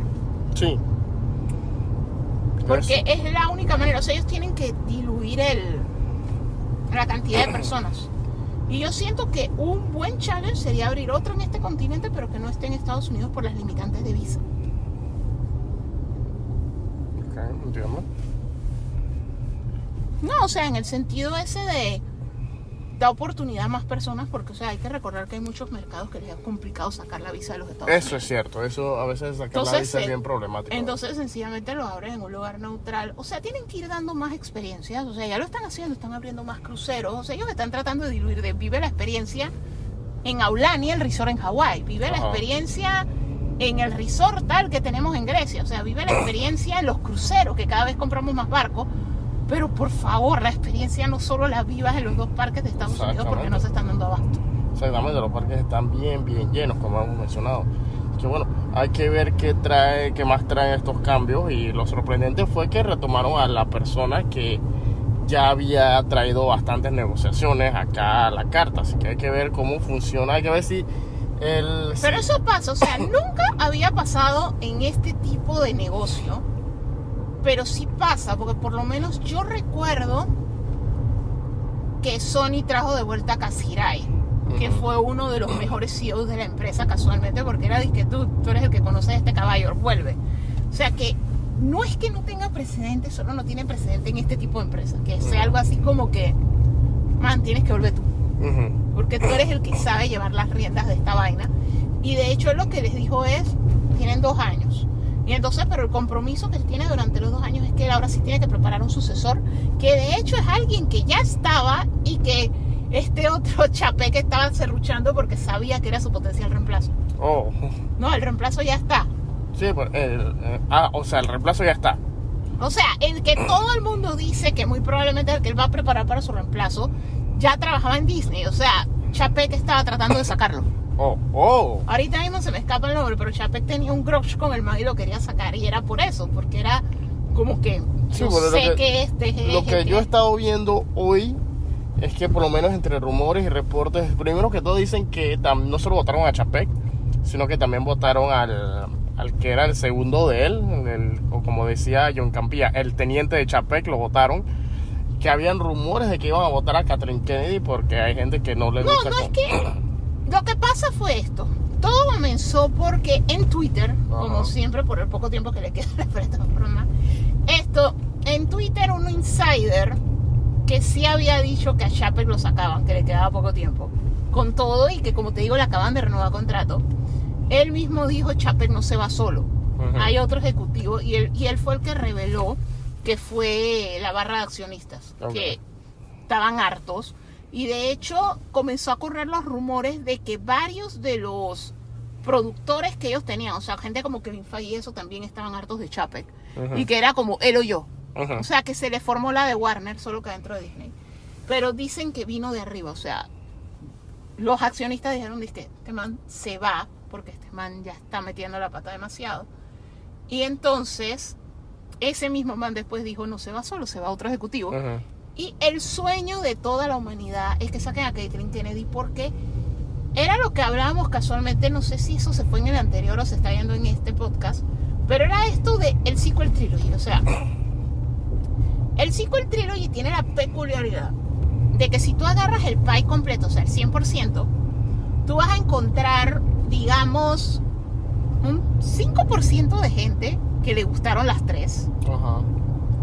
Sobre todo fans de Kylo Ren, que les gustaron las tres. Ajá. Ok. Y tienes el resto del 95%. Ese 95% se divide en personas que les gustó la 1, personas que les gustó la 2, o el muy raro tipo de personas que nos gustaron las dos. La 1 y la 2, pero no nos gusta la 3. Ok, el asunto es que bajo ese criterio, la gente en general culpa de lo que pasó A a Kathleen Kennedy. Caitlyn Kennedy. Ujú. Porque a los que el porcentaje, porque también hay un porcentaje que no le gustó ninguna de las tres, Ajá, eso sí. ese porcentaje de personas culpan a Caitlyn Kennedy. Lo que pasa es lo siguiente. Caitlyn Kennedy tomó la decisión de que cada una la hiciera un director, pero no fue algo así como, o sea, las primeras Star Wars, las 4, 5 y 6, las que todo el mundo ama, cada una tiene un director diferente. Y fueron las mejores. Mientras tanto, las precuelas, las tres las dirigió George Lucas y fueron universalmente odiadas hasta que nos vinieron cosas peores. Ajá. El asunto fue que, sí, porque es que ya no eres tan mala comparado con esta vaina. La cosa fue que, basándose en eso, tomaron la decisión de que, bueno, si son tres puntos de vista, va a ser mejores, pero el asunto es que 4, 5 y 6 la dirigía gente diferente, pero las escribió George Lucas. Ajá. Acá las escribía gente diferente, las dirigía gente diferente y lo único en común era el elenco. Y fueron lo más inconsistente de la vida. Como son Y- tan Y inconsistentes, se va a olvidar que ya después que se estrenó la última, como a los dos meses salió el director de la última, que fue el director de la primera, de la sequel trilogy, J.J. Abrams. y lo dijo, y lo si dijo. hubiera tenido más tiempo. O sea, Él dijo, si el hubiésemos tenido más Yo tiempo, tuve que sí. emparapetar lo que tenía. Y después, y dos meses después, dijo de que me hubiese gustado tener un plan de hacia dónde llevar la historia. O sea, que después prácticamente admitió y aceptó que estaban tirando la historia así improvisadamente, sin No, ningún tipo pero de... es que eh, por eso es lo que yo te estaba diciendo. O sea, ella lo que hizo fue decirle a tres directores, tú haces la uno, tú haces la dos, tú haces la tres. Botaste el de la Pero- tercera en la mitad del Pero camino. nunca lo sentó a. Ok, la historia va así, que es lo que hace, por ejemplo, alguien que trabaja bajo ese modelo es Mandalorian. Mandalorian son cinco o seis directores, ujú. pero ellos sí tienen una mesa y Filoni y Fabro se sientan y ellos deciden hacia dónde vamos. ¿Cuál es la historia que vamos a contar? Y entonces ya cada uno, tú tienes un episodio y tú dices, y que, ah, bueno, pero en mi episodio quiero que pase esto y muchas veces el director hasta lo escribe. O por lo menos Filoni dice, vamos a meter a Soka en el rollo. Ahsoka es mi personaje, Ahsoka solo la escribo yo y lo que no escribo yo no es canon. Entonces al final de cuentas, cada vez que en el episodio sale o se menciona Ahsoka lo escribe Filoni. Y eso aplica en todo, animadas, cortos, o si hacen una de Studio Ghibli de Baby Ahsoka viendo, yo no sé, ratas de polvo, eso lo va a escribir Filoni. O sea, nadie toca ese personaje de él. Pero todo va hacia una dirección, o sea, es una historia en conjunto que la están trabajando entre todas estas personas. Que de hecho por eso es que cuando hay reuniones de Mandalorian usualmente se sientan todos, Ajá. porque es un proyecto conjunto. Estos manes nunca se sentaron juntos. Exacto. Entonces cada uno era como, hay un juego de rol que es así, que es como que vamos a escribir una historia. Y entonces yo digo lo primero, un caballero tenía una espada que canta, que es uno de mis inicios favoritos de historia en ese tipo de juegos. Y entonces Jorge agarra y hace con la espada que canta lo que le dio la gana, porque eso no es invento de él, eso lo inventé yo. Entonces él pone su tono y escribe su cosa y al final de cuentas, después pasan la pelota y pasan la pelota. Si después eso regresa a mí, no necesariamente yo tengo idea ni siquiera de lo que pasó, porque pasó por otras personas. Eso es lo que pasó con el sequel trilogy. Pero eso es lo que le da la peculiaridad de que pueda haber gente que le guste una, dos, las tres o ninguna.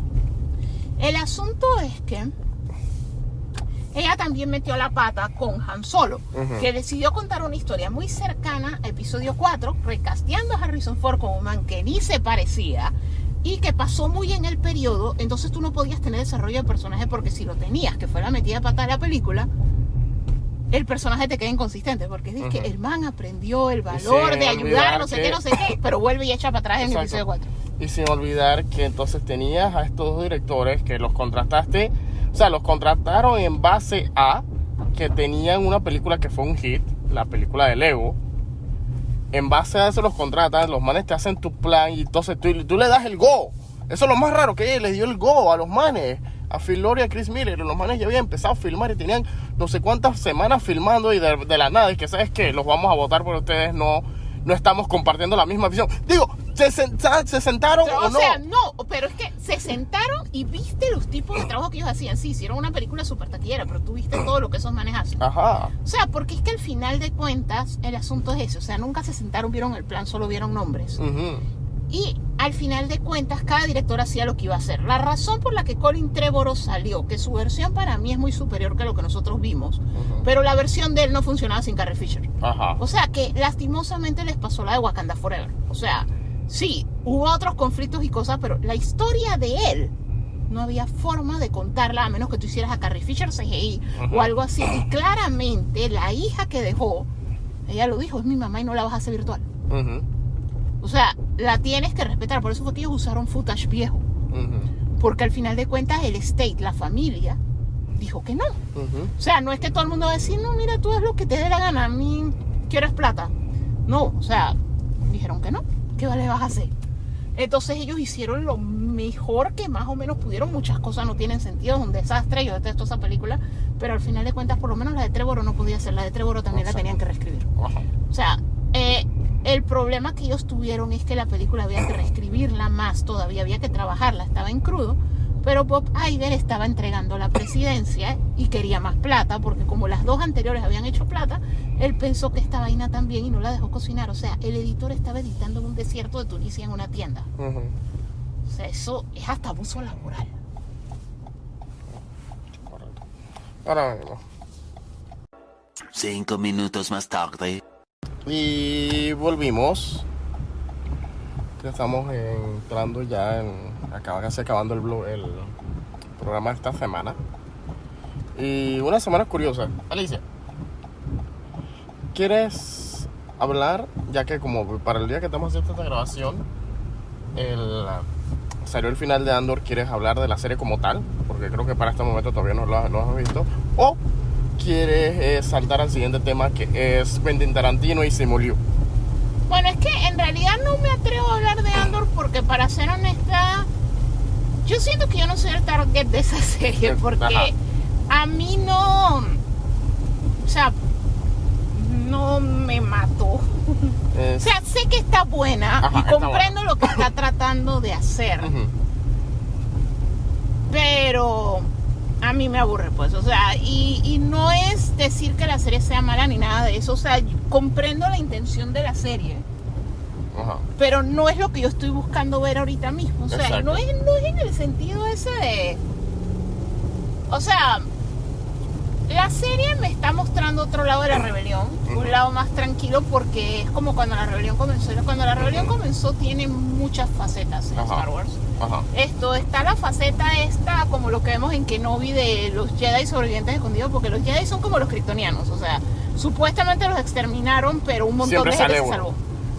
Y entonces cada vez descubres que más gente se salvó, por eso te digo que es como Krypton, pues. Que el Superman era el último hijo de Krypton y le sobrevivió hasta el perro, el gato, la vaca, el talingo, o sea, no, o sea. La, la cosa es que es lo mismo que ha pasado más o menos en Andor. O sea, nosotros hemos visto el surgimiento de la rebelión, gente que sobrevivió a la Orden 66, los inquisidores por el parte de los Jedi. Hemos visto un shin de la trama política inicio de la rebelión. Vimos un poquito de eso en Rebels, aunque Rebels también cayó en eso de sables láser y peleas Ajá. espectaculares y peleas piu piu. Esto, que es lo mismo que pasó con mucho otro material que salió. Esto, Rock One fue como lo más grounded. Entonces ahora estamos viendo el backstory de un personaje, Andor, de Rock One, y lo estamos viendo, más que nada se le dio más desarrollo al personaje solo por el hecho de que es un excelente actor, galardonado, muy bueno, y que tiene buena conexión con el público. Fue como que, bingo, tú mismo. Ujú. Y vamos a aprovecharte a ti para contar esta serie de cosas. Pero el tono de cómo se maneja la serie, para mí es muy lento. Cierto. Entonces, en ese sentido no me enganchó. Entonces es una serie que probablemente algún día sí me siente así, es que me voy a sentar a actually prestarle atención y no multitasquear mientras la veo. Sí, porque yo sí traté, logré verla, eh, prestando atención y bueno, sí está buena. Pero como dice Alicia, hay episodios que son bastante lentos. Hay episodios que yo, por lo menos los primeros episodios, y es que la serie, la serie es tan la técnica del slow burn, que llegó un momento en que yo me había dado cuenta de que, ok, esto es lo que está haciendo la serie. Te elabora mini tramas de tres episodios cada una. Cada tres episodios es que va a pasar algo de acción. Y todos los otros episodios va a ser eh, intriga, eh, manipulación psicológica, movidas de ajedrez. O sea, por ese lado está bien porque finalmente es una serie que cumple con lo que te dice el título. O sea, la franquicia se llama Star Wars. Y sí, tú ves las naves espaciales, pero nunca ves los efectos de la guerra. O sea, siempre te han dicho, sabes que el imperio es malo porque Obi-Wan te lo dice. Sabes que el imperio es malo porque el líder del imperio se viste como, como la parca. No, en realidad no. O sea, en realidad con todo y todo, o sea, George Lucas no será mejor haciendo diálogos Ajá. o no habrá sido el mejor contando historias de amor o muchas cosas y tiene sus fallas.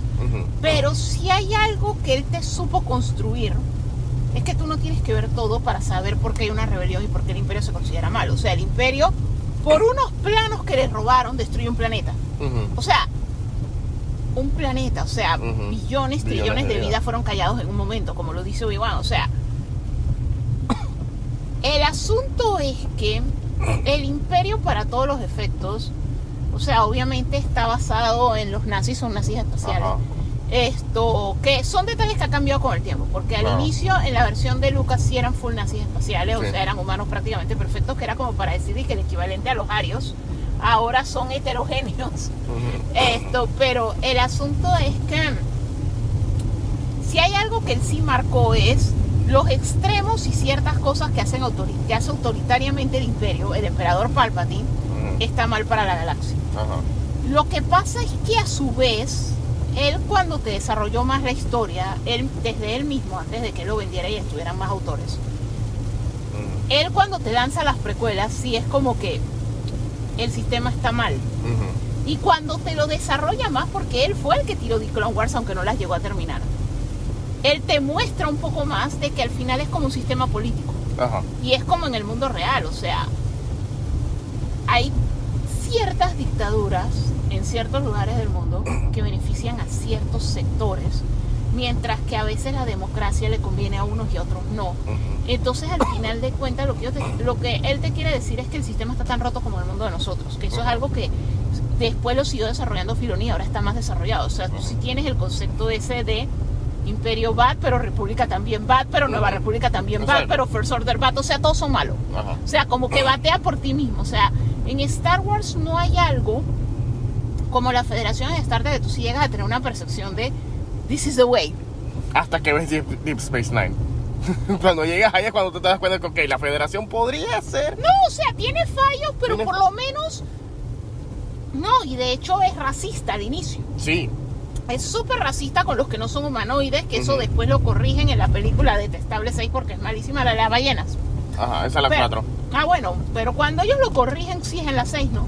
Que es Sí, cuando eh, ellos eh, ya, ya- cambian a decir para no one en lugar de no man. Ajá, sí, que es cuando ellos ya- ya se alejan de los humanoides y, dicen somos y, todos. ajá, y ya para la cuarta película, ya dentro de lo que es la generación con Kirk slash William Shatner, ellos todavía, todavía no estaban aceptando aliens dentro de la federación. Sí, estaban no. unidos, pero eran todavía eran y que todavía no trabajamos en equipo, que es algo bien diferente cuando empieza ya la Next Generation con Picard, eh, Patrick Stewart. Sí, es que por eso que te decía, o sea, el punto al que te voy es, pero con todo y todo, tú sientes que es un sistema que beneficia porque descubrimos un planeta que está un Ajá. poco más atrasado, le enseñamos a hacer acueductos o le enseñamos algunas de estas cosas y el planeta mejora. O sea, en teoría es algo un poco más positivo que sencillamente a X y Y planeta les va súper bien, mientras que en otro planeta la gente se está muriendo de hambre, mientras que otro planeta lo estoy colonizando y los extermino a todos porque ese planeta tiene mineral X.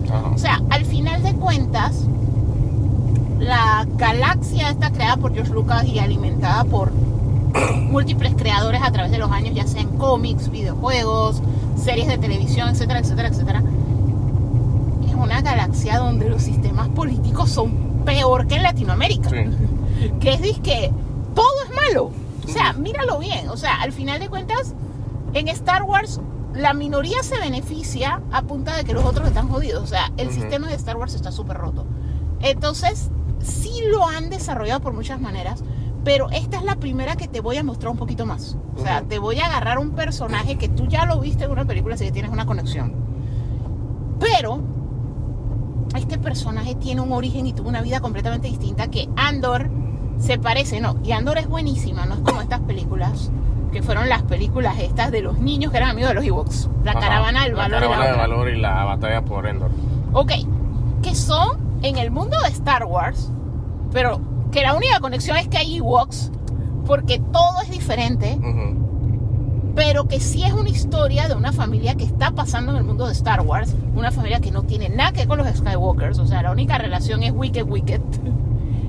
Y eso es lo que hace esta, o sea, a través de Andor te está contando más historia de la galaxia, pero te está contando la historia del inicio de la rebelión desde el lado de la rebelión como una sedición del mundo real, o sea, es probablemente el contenido más grounded de Star Wars. Exacto. O sea, empezamos en desventaja, empezamos chiquitos, empezamos tratando de levantar las semillas de sedición y todo eso, que eso no sabía yo antes en Star Wars. El problema que tiene esto es que Star Wars es como que tú agarras Lord of the Rings. Ujú. Y no lo que hizo Rings of Power, porque Rings of Power sencillamente es el caso de...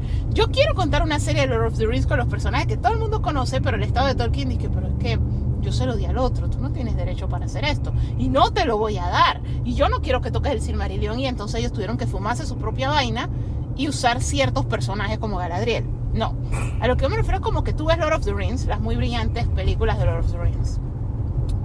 Y tú dices, que bueno, esto me da para contar historias individuales. Y yo quiero hacer una serie de Frodo, Sam Gollum. O sea, su abuela la va a ver. Y podría ser brillante. Y viene otra vez Andy Serkis, que también sale en Andor y la bota. Y es la actuación de su vida. Y se la gana todo lo de vida del mundo. Pero es que esto casualmente es el pedazo de Lord of the Rings que a mí me aburre. O sea, ¿por qué no me hiciste una serie de la batalla de Helm's Deep? Ujú. preséntame bien a todo Rohan, yo te lo voy a ver. O sea, Ujú.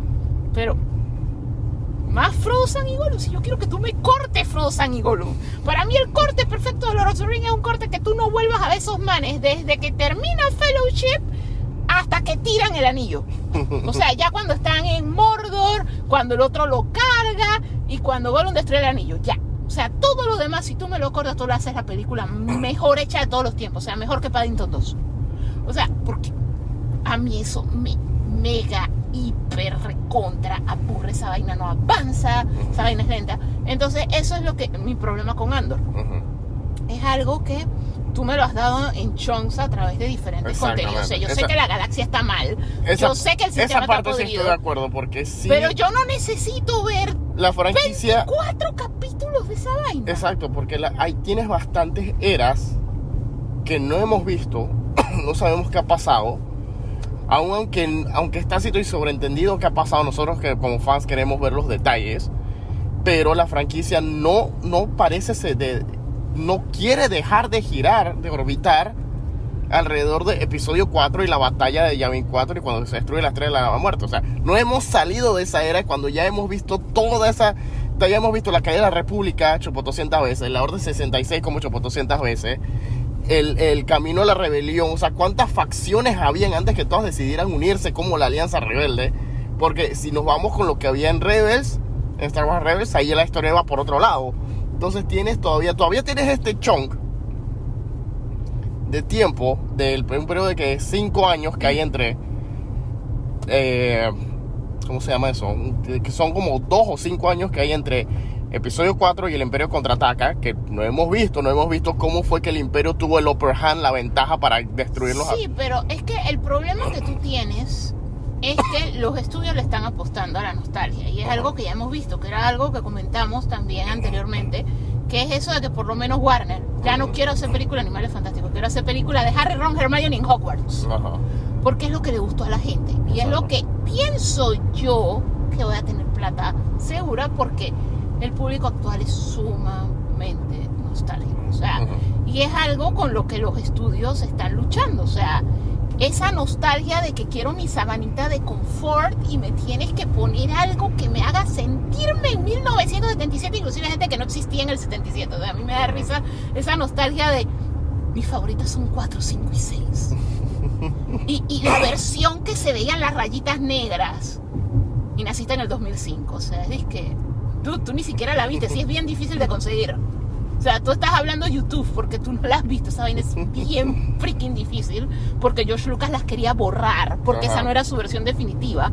Y a menos que tú te hayas comprado, creo que fue como la tercera versión del DVD de Star Wars, tú no viste esa vaina. Ujú. Pero ya sencillamente es eso de la corriente esa de que te dicen lo que tú debes sentir y tú dices que sí, sí, sí, sí, sí. Si no tiene las rayitas, sucks.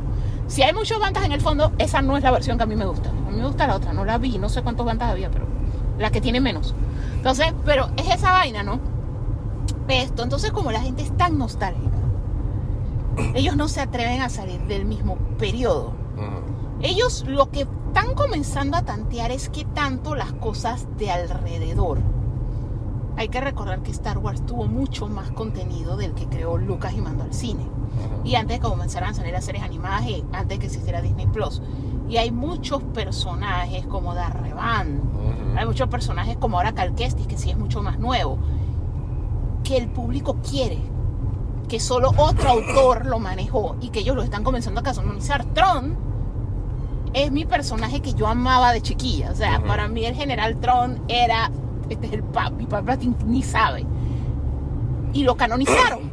Entonces esa es otra manera de apelar a la nostalgia. Entonces hay que ver que ellos vayan descubriendo más de estos personajes y los usen para contar historias con ellos, para que pase cosas como esta, la, la serie que viene del, del lado oscuro, El, el Acolyte. el Acolyte. Esa serie se va a apoyar en esos viejos six y eso que la gente recuerda por el universo expandido y las cosas que existían. Entonces ahí es donde ellos más o menos están tanteando a alejarse. Pero ellos no se atreven a alejarse tanto porque tú tienes afinidad con estos personajes. Mira el fenómeno que fue cuando Luke salió por primera vez en Mandalorian. El problema que ellos tienen primero es que les sale caro y que todavía se ve raro sacar esos personajes. Entonces si tú haces algo entre episodios 4 y 5, a nadie le interesa saber que hay otro personaje con un nombre todo brujo, que Pirum Burum, y que Pirum Burum hizo y deshizo, pero tú no sabías de él porque tú estabas con los Skywalker.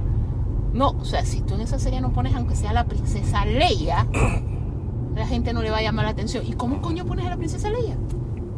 Ponerla digital. Porque si la recasteas, de Troya. Pero entonces si la pones digital, ¡ah! Un caníbal. Ujú. O sea, si los pones mucho tiempo, eso es lo que pasó. La primera vez que salió, fue, ¡ay! La segunda vez que salió, peluca, ¡oh! Casualmente eso coincide con el otro tema de esta semana y es que eh, el Quentin Tarantino ya, ya le estaba dando sus comentarios, poquito a poquito. Porque el primero hizo su comentario así, es que Dice tiempo que de yo nunca trabajaría trabajar, con nosotros porque ajá. yo no me vendo. O sea, yo soy un artista y yo hago lo que a mí me da la gana. Y al igual que todos estos directores que están tirando su puya con Marvel, empiezan de poquito a poquito hasta Y que finalmente una tiran una que regó todo. que regó todo.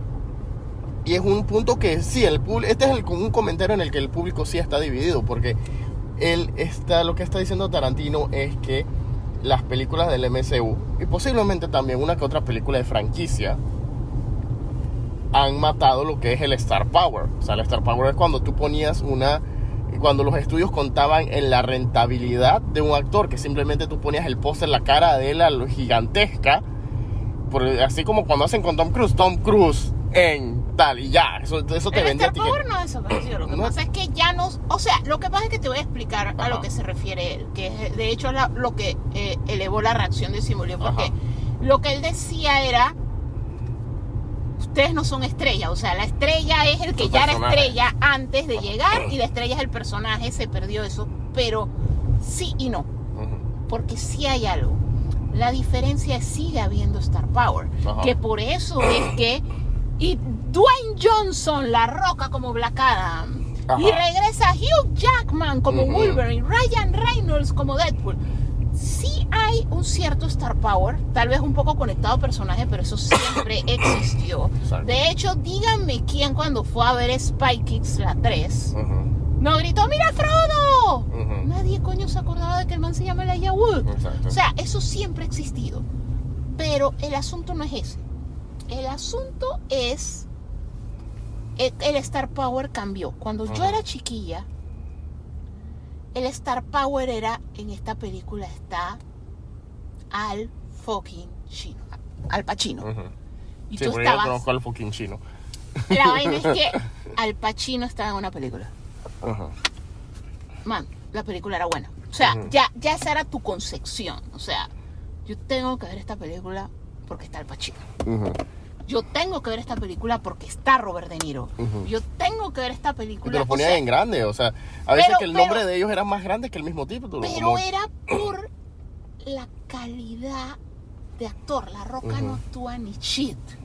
Pero vende porque lo que pasa y es algo que a mí me dio risa porque gente inclusive de Panamá que tienen medios y eso hicieron el empezaron a hacer comentario en redes y que pero el blockbuster siempre existió. Dude, vamos a calmarnos. Sí.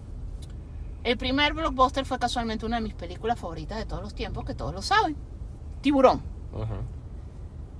Pero los blockbusters en los 80 y hasta los 90 eran películas de verano. Porque hay que recordar que la- el cine de Hollywood, o sea, yo no les puedo hablar de Bollywood, no les puedo hablar de China y todo eso no son mis mercados. No es el cine que yo veo. pues.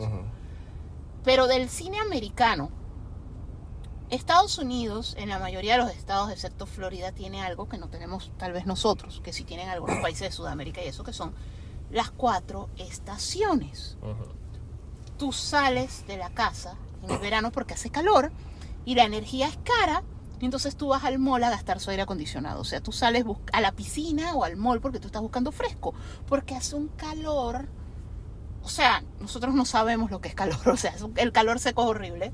Entonces, tú vas al mall a gastar la energía de otro. Entonces, en verano se lanzaban las películas.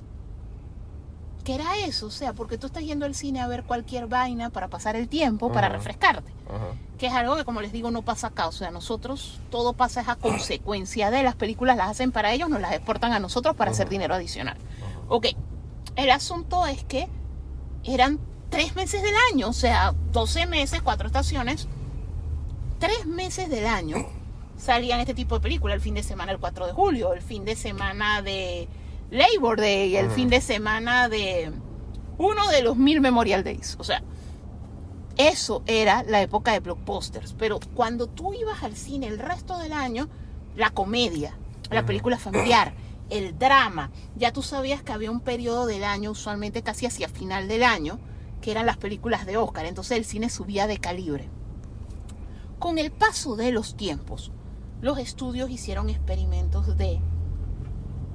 Y si lanzó en noviembre, si Ajá. lanzó en diciembre, ¿qué tal si crea un segundo seasonality? Y eso es súper normal, o sea, en el mundo que tú lidias, comercio y todo esto, o sea, que es un negocio, tú tratas de crear seasonality. Y eso es lo que ustedes ven. Amazon creó Prime Day porque no me basta con Black Friday. Yo tengo que tener mi propio día. Eso es un seasonality que se creó Amazon, su Prime Day. Y ustedes lo van a ver. La semana roja, el buen fin, el fin de la no sé qué. O sea, todo esto es. Estoy tratando de crear otro periodo en el que me va bien al negocio. Los estudios a finales de los 90, inicio del 2000 comenzaron con el boom de lanzo en diciembre. ¿Por qué? Porque en diciembre hace un frío canijo, a la gente no le gusta salir cuando hace frío, pero es Navidad. Ahí las personas piden una semana de vacaciones o cierran los negocios para que la gente vaya en Navidad con su familia, whatever. Vamos a crear un segundo seasonality. Ahí es donde comienza Harry Potter. Estrenó la primera por ahí, noviembre o diciembre. Esto, Lord of the Rings, diciembre. O sea, crearon un segundo seasonality. Lo extendieron a noviembre, despegó. Ey, ¿y qué tal si lanzamos como Black Panther en los primeros tres meses del año? Al final de cuentas, ¿qué pasó? Los blockbusters ya no son lo que empezaron siendo unas películas de verano y una época del año. Hay blockbusters todo el fucking año. Exacto. O sea, y al final de cuentas, hay blockbusters todo el año. La gente está yendo al cine por eso. O sea, el popcorn flick, que era algo muy de su época, y que ya tú sabías, este es el periodo que todas las películas son grandes, son las películas de presupuesto, son las películas locas, son las películas caras, son las películas que me voy a divertir, voy a tener el time of my life. Las películas de parque temático, que es como montarte en un roller coaster, estaban en una época del año. Man, están todo el año. Sí. Entonces, al final de cuentas, las películas más dramáticas o más serias o todo eso, ¿dónde están? A las 10 de la noche en una sala. A las sábado a las 10 de la mañana en la primera tanda en una sala. O sea, porque no tienen tiempo porque al final es algo de profitability. O sea, yo no le voy a quitar salas a la última película de Marvel, a la última película de DC, a la última Harry Potter, o a la última película de La Roca, o a la Bueno. última Rápido y Furioso, o a la última Minions, para poner la veintigésima versión de Kenneth Branagh de Hamlet. O sea, que, no, que, lo, que yo sé que lo va a ver un porcentaje de gente, pero ni se compara. Entonces ahora está pasando un fenómeno que antes no pasaba y pasa sobre todo más acá, porque obviamente nosotros por lo menos somos un país pequeño, Ajá. No hay tantas salas de cine. Eh, o sea, no es como Estados Unidos que tú vas a estos megaplex que tienen 40 salas, entonces tú tienes dizque 20 salas de Avengers Endgame, pero tienes otra Tienes, película. ajá, tienes 20 salas Avengers Endgame, todavía tienes 5. Y tienes hasta una para poner una película de hace 20 años. Ajá, tienes, ajá, tienes 5 salas, una para poner una película que está en su aniversario o está en su ciclo de celebración. La película random para niños, que puede ser reciente o puede ser vieja. Exacto. Y tienes otras tres salas que te están dando tu cine, Cine de autor independiente, de independiente, autor. Eso es Y algo que se en- da ya, pero Exacto, y en días completos. Acá no se Acá da porque no, es limitado. eh, son muy pocos. O sea, es que el cine que tiene más salas tiene como 10. Ujú. Y entonces lo que hace es que pongo 8 y entonces las otras dos salas tienen que compartir la película infantil. Sí que durante el día da la de niños. Sí que la película de autor, la película de cine, así de que wow, la película de Oscar, esa película la voy a dar de noche. Que es cuando ya no vendo boletos de familia No, y y- y, Y, eh, aquí- entonces aquí- la no, y doy de noche. No, que- no, no, no. La doy de noche y la doy en tanda como de Ujú. 10 de la noche. Ajá. Y sin olvidar que aquí, por alguna razón, no sé si es por cosas con los distribuidores de cine o los, em- lo- los altos mandos de los cines o de los teatros, las distribuidoras, aquí te dan, últimamente se ha dado un boom bien grande de que te están dando todo un pocotón de películas de terror por semana, pero películas de terror así de las que, que tú puedes encontrar en streaming. Es que sí y no. Primero que todo, que hay un detalle muy importante. Que nosotros vemos mucho horror en streaming porque Ujú. nosotros tenemos VPNs y que para, para todas esas plataformas de streaming nosotros estamos en US. Ujú. De hecho, hay servicios de streaming que nosotros tenemos que no están disponibles en la región. Por lo menos nosotros consumimos mucho horror en Hulu y en Shudder, eso no existe acá. Ujú. O sea que literalmente, o sea, las películas las están dando porque las distribuidoras deciden no venderse la Netflix local. O sea, no se la venden a las plataformas de streaming locales. Casualmente para tenerlas para llenar huecos en el cine, porque hay que recordar que la pandemia sí tuvo un efecto Sí. de, de que, o sea, no hay tantas películas. Y tú lo notas porque llega un momento que ya tú te viste todo el streaming. En el cine no hay nada que no hayas visto o que te interese en donde estamos. Y tú vas y te metes en Apple y te metes en Google a tratar de ver, bueno, alquila una película y no hay nada tampoco. O sea, todo es malísimo o no te llama la atención. Entonces ahí es donde tú te das cuenta, o sea, el cine no se ha recuperado. O sea, fueron casi dos años en los que filmar era difícil. Entonces, cuando tú eres un estudio de alto presupuesto, tú hiciste lo posible por filmar porque tú sabías que ibas a recuperar. O sea, hay que recordar que durante el COVID se crearon posiciones del COVID. O sea, y de hecho, si ustedes ven, fíjense en las películas filmadas durante la pandemia como Wakanda Forever, o Black Adam, y ustedes van a ver que hay toda una sección que dice COVID. Ajá. Esa gente no existía antes. O sea, esas son funciones por el COVID. El COVID salía caro. Eso de que tú tenías que hisopar a los actores prácticamente todos los días, los test salían caros. O sea, Y fueron... sin olvidar el cuando te salía alguien positivo, obviamente. Ah, no, el- que tenías que parar la tenías producción que parar y la producción. yo- días. y no solo eso, o sea, ¿quién pagaba el hotel donde se tenía que Ah, quedar? no, obviamente la producción porque tú estás trabajando. O sea, si tú te enfermas en un viaje de trabajo, es un problema para la empresa porque tú estás allí por trabajo. Y eso es algo universal. Pero el asunto al que me refiero es que tenías muchos gastos propios de filmar en pandemia que mucha gente dijo, Ajá. no, no, no se filma. Esto, porque no lo puedo costear. O sea, no es un gasto que mi película va a ser 10 millones de dólares en su ron en el cine. O sea, yo no puedo costear tener todo lo que me exige el gobierno para seguir funcionando. Entonces, al final de cuentas, hay muy pocas películas y nos afecta más a nosotros porque sencillamente los estudios tampoco quieren. Las distribuidoras locales, hay películas que no traen porque también tú conoces tu mercado, que eso es algo que también hay que recordar. O sea, si nosotros queremos ver más cine de autor en los cines, tenemos que verlo cuando lo traen. Exacto. Es, lo- es el mismo fenómeno de las películas de anime, porque Ujú. ustedes creen que ahora las están trayendo todas porque se llena. Exacto. Es un negocio, esto no es caridad. O Ujú. sea, el estudio no es que hay pobrecitos, hay que llevarle su Ujú. anime porque, por cultura general, no. Exacto. Ellos nos lo traen porque nosotros pagamos por verlo. Exacto. O sea, e- eso, eso es un chip que hay que quitarnos. Todo esto es negocio. Entonces, al final de cuentas, es lo que está pasando mundialmente. O sea. Los cines y todo el mundo le está apostando, las distribuidoras y todo eso le están apostando a la película que saben que hay más posibilidad de que la gente la vea, que son todos estos popcorn flicks.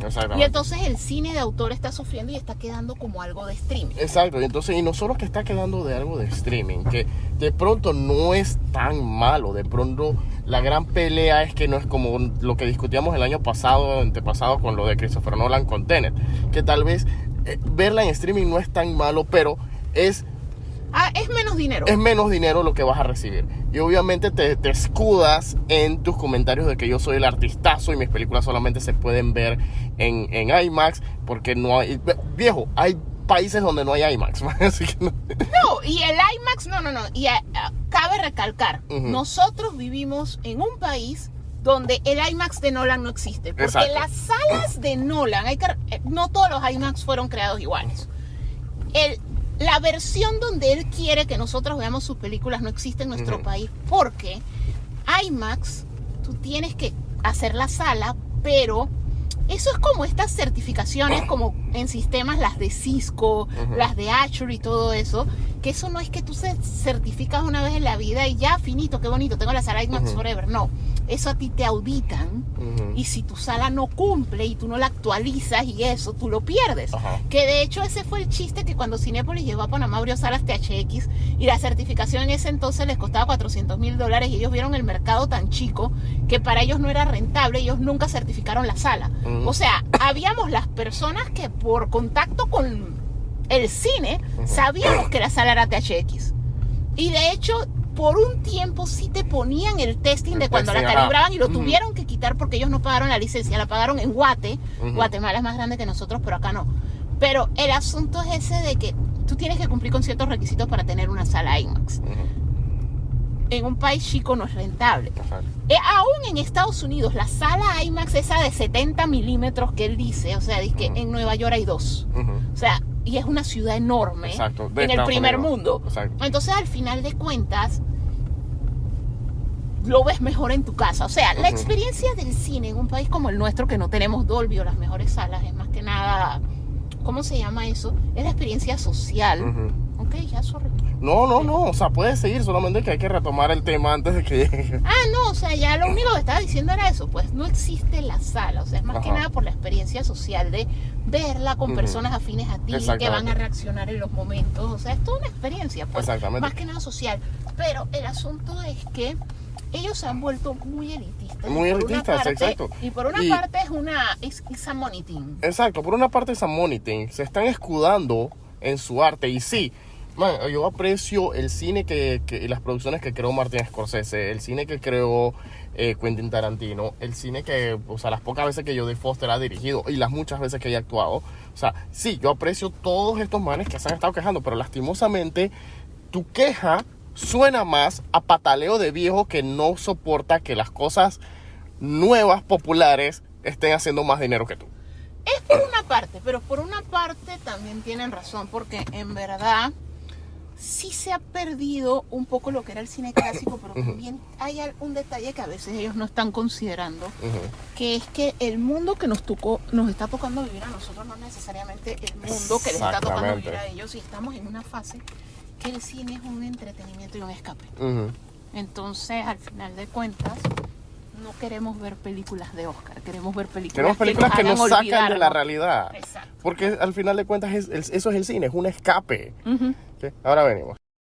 ¡Hey! Gracias por viajar con nosotros en la ruta del geek. Al escucharnos, por favor, recuerda cliquear en subscribe en cualquiera de las plataformas como Spotify, Apple y Google Podcast, gracias a Anchor FM.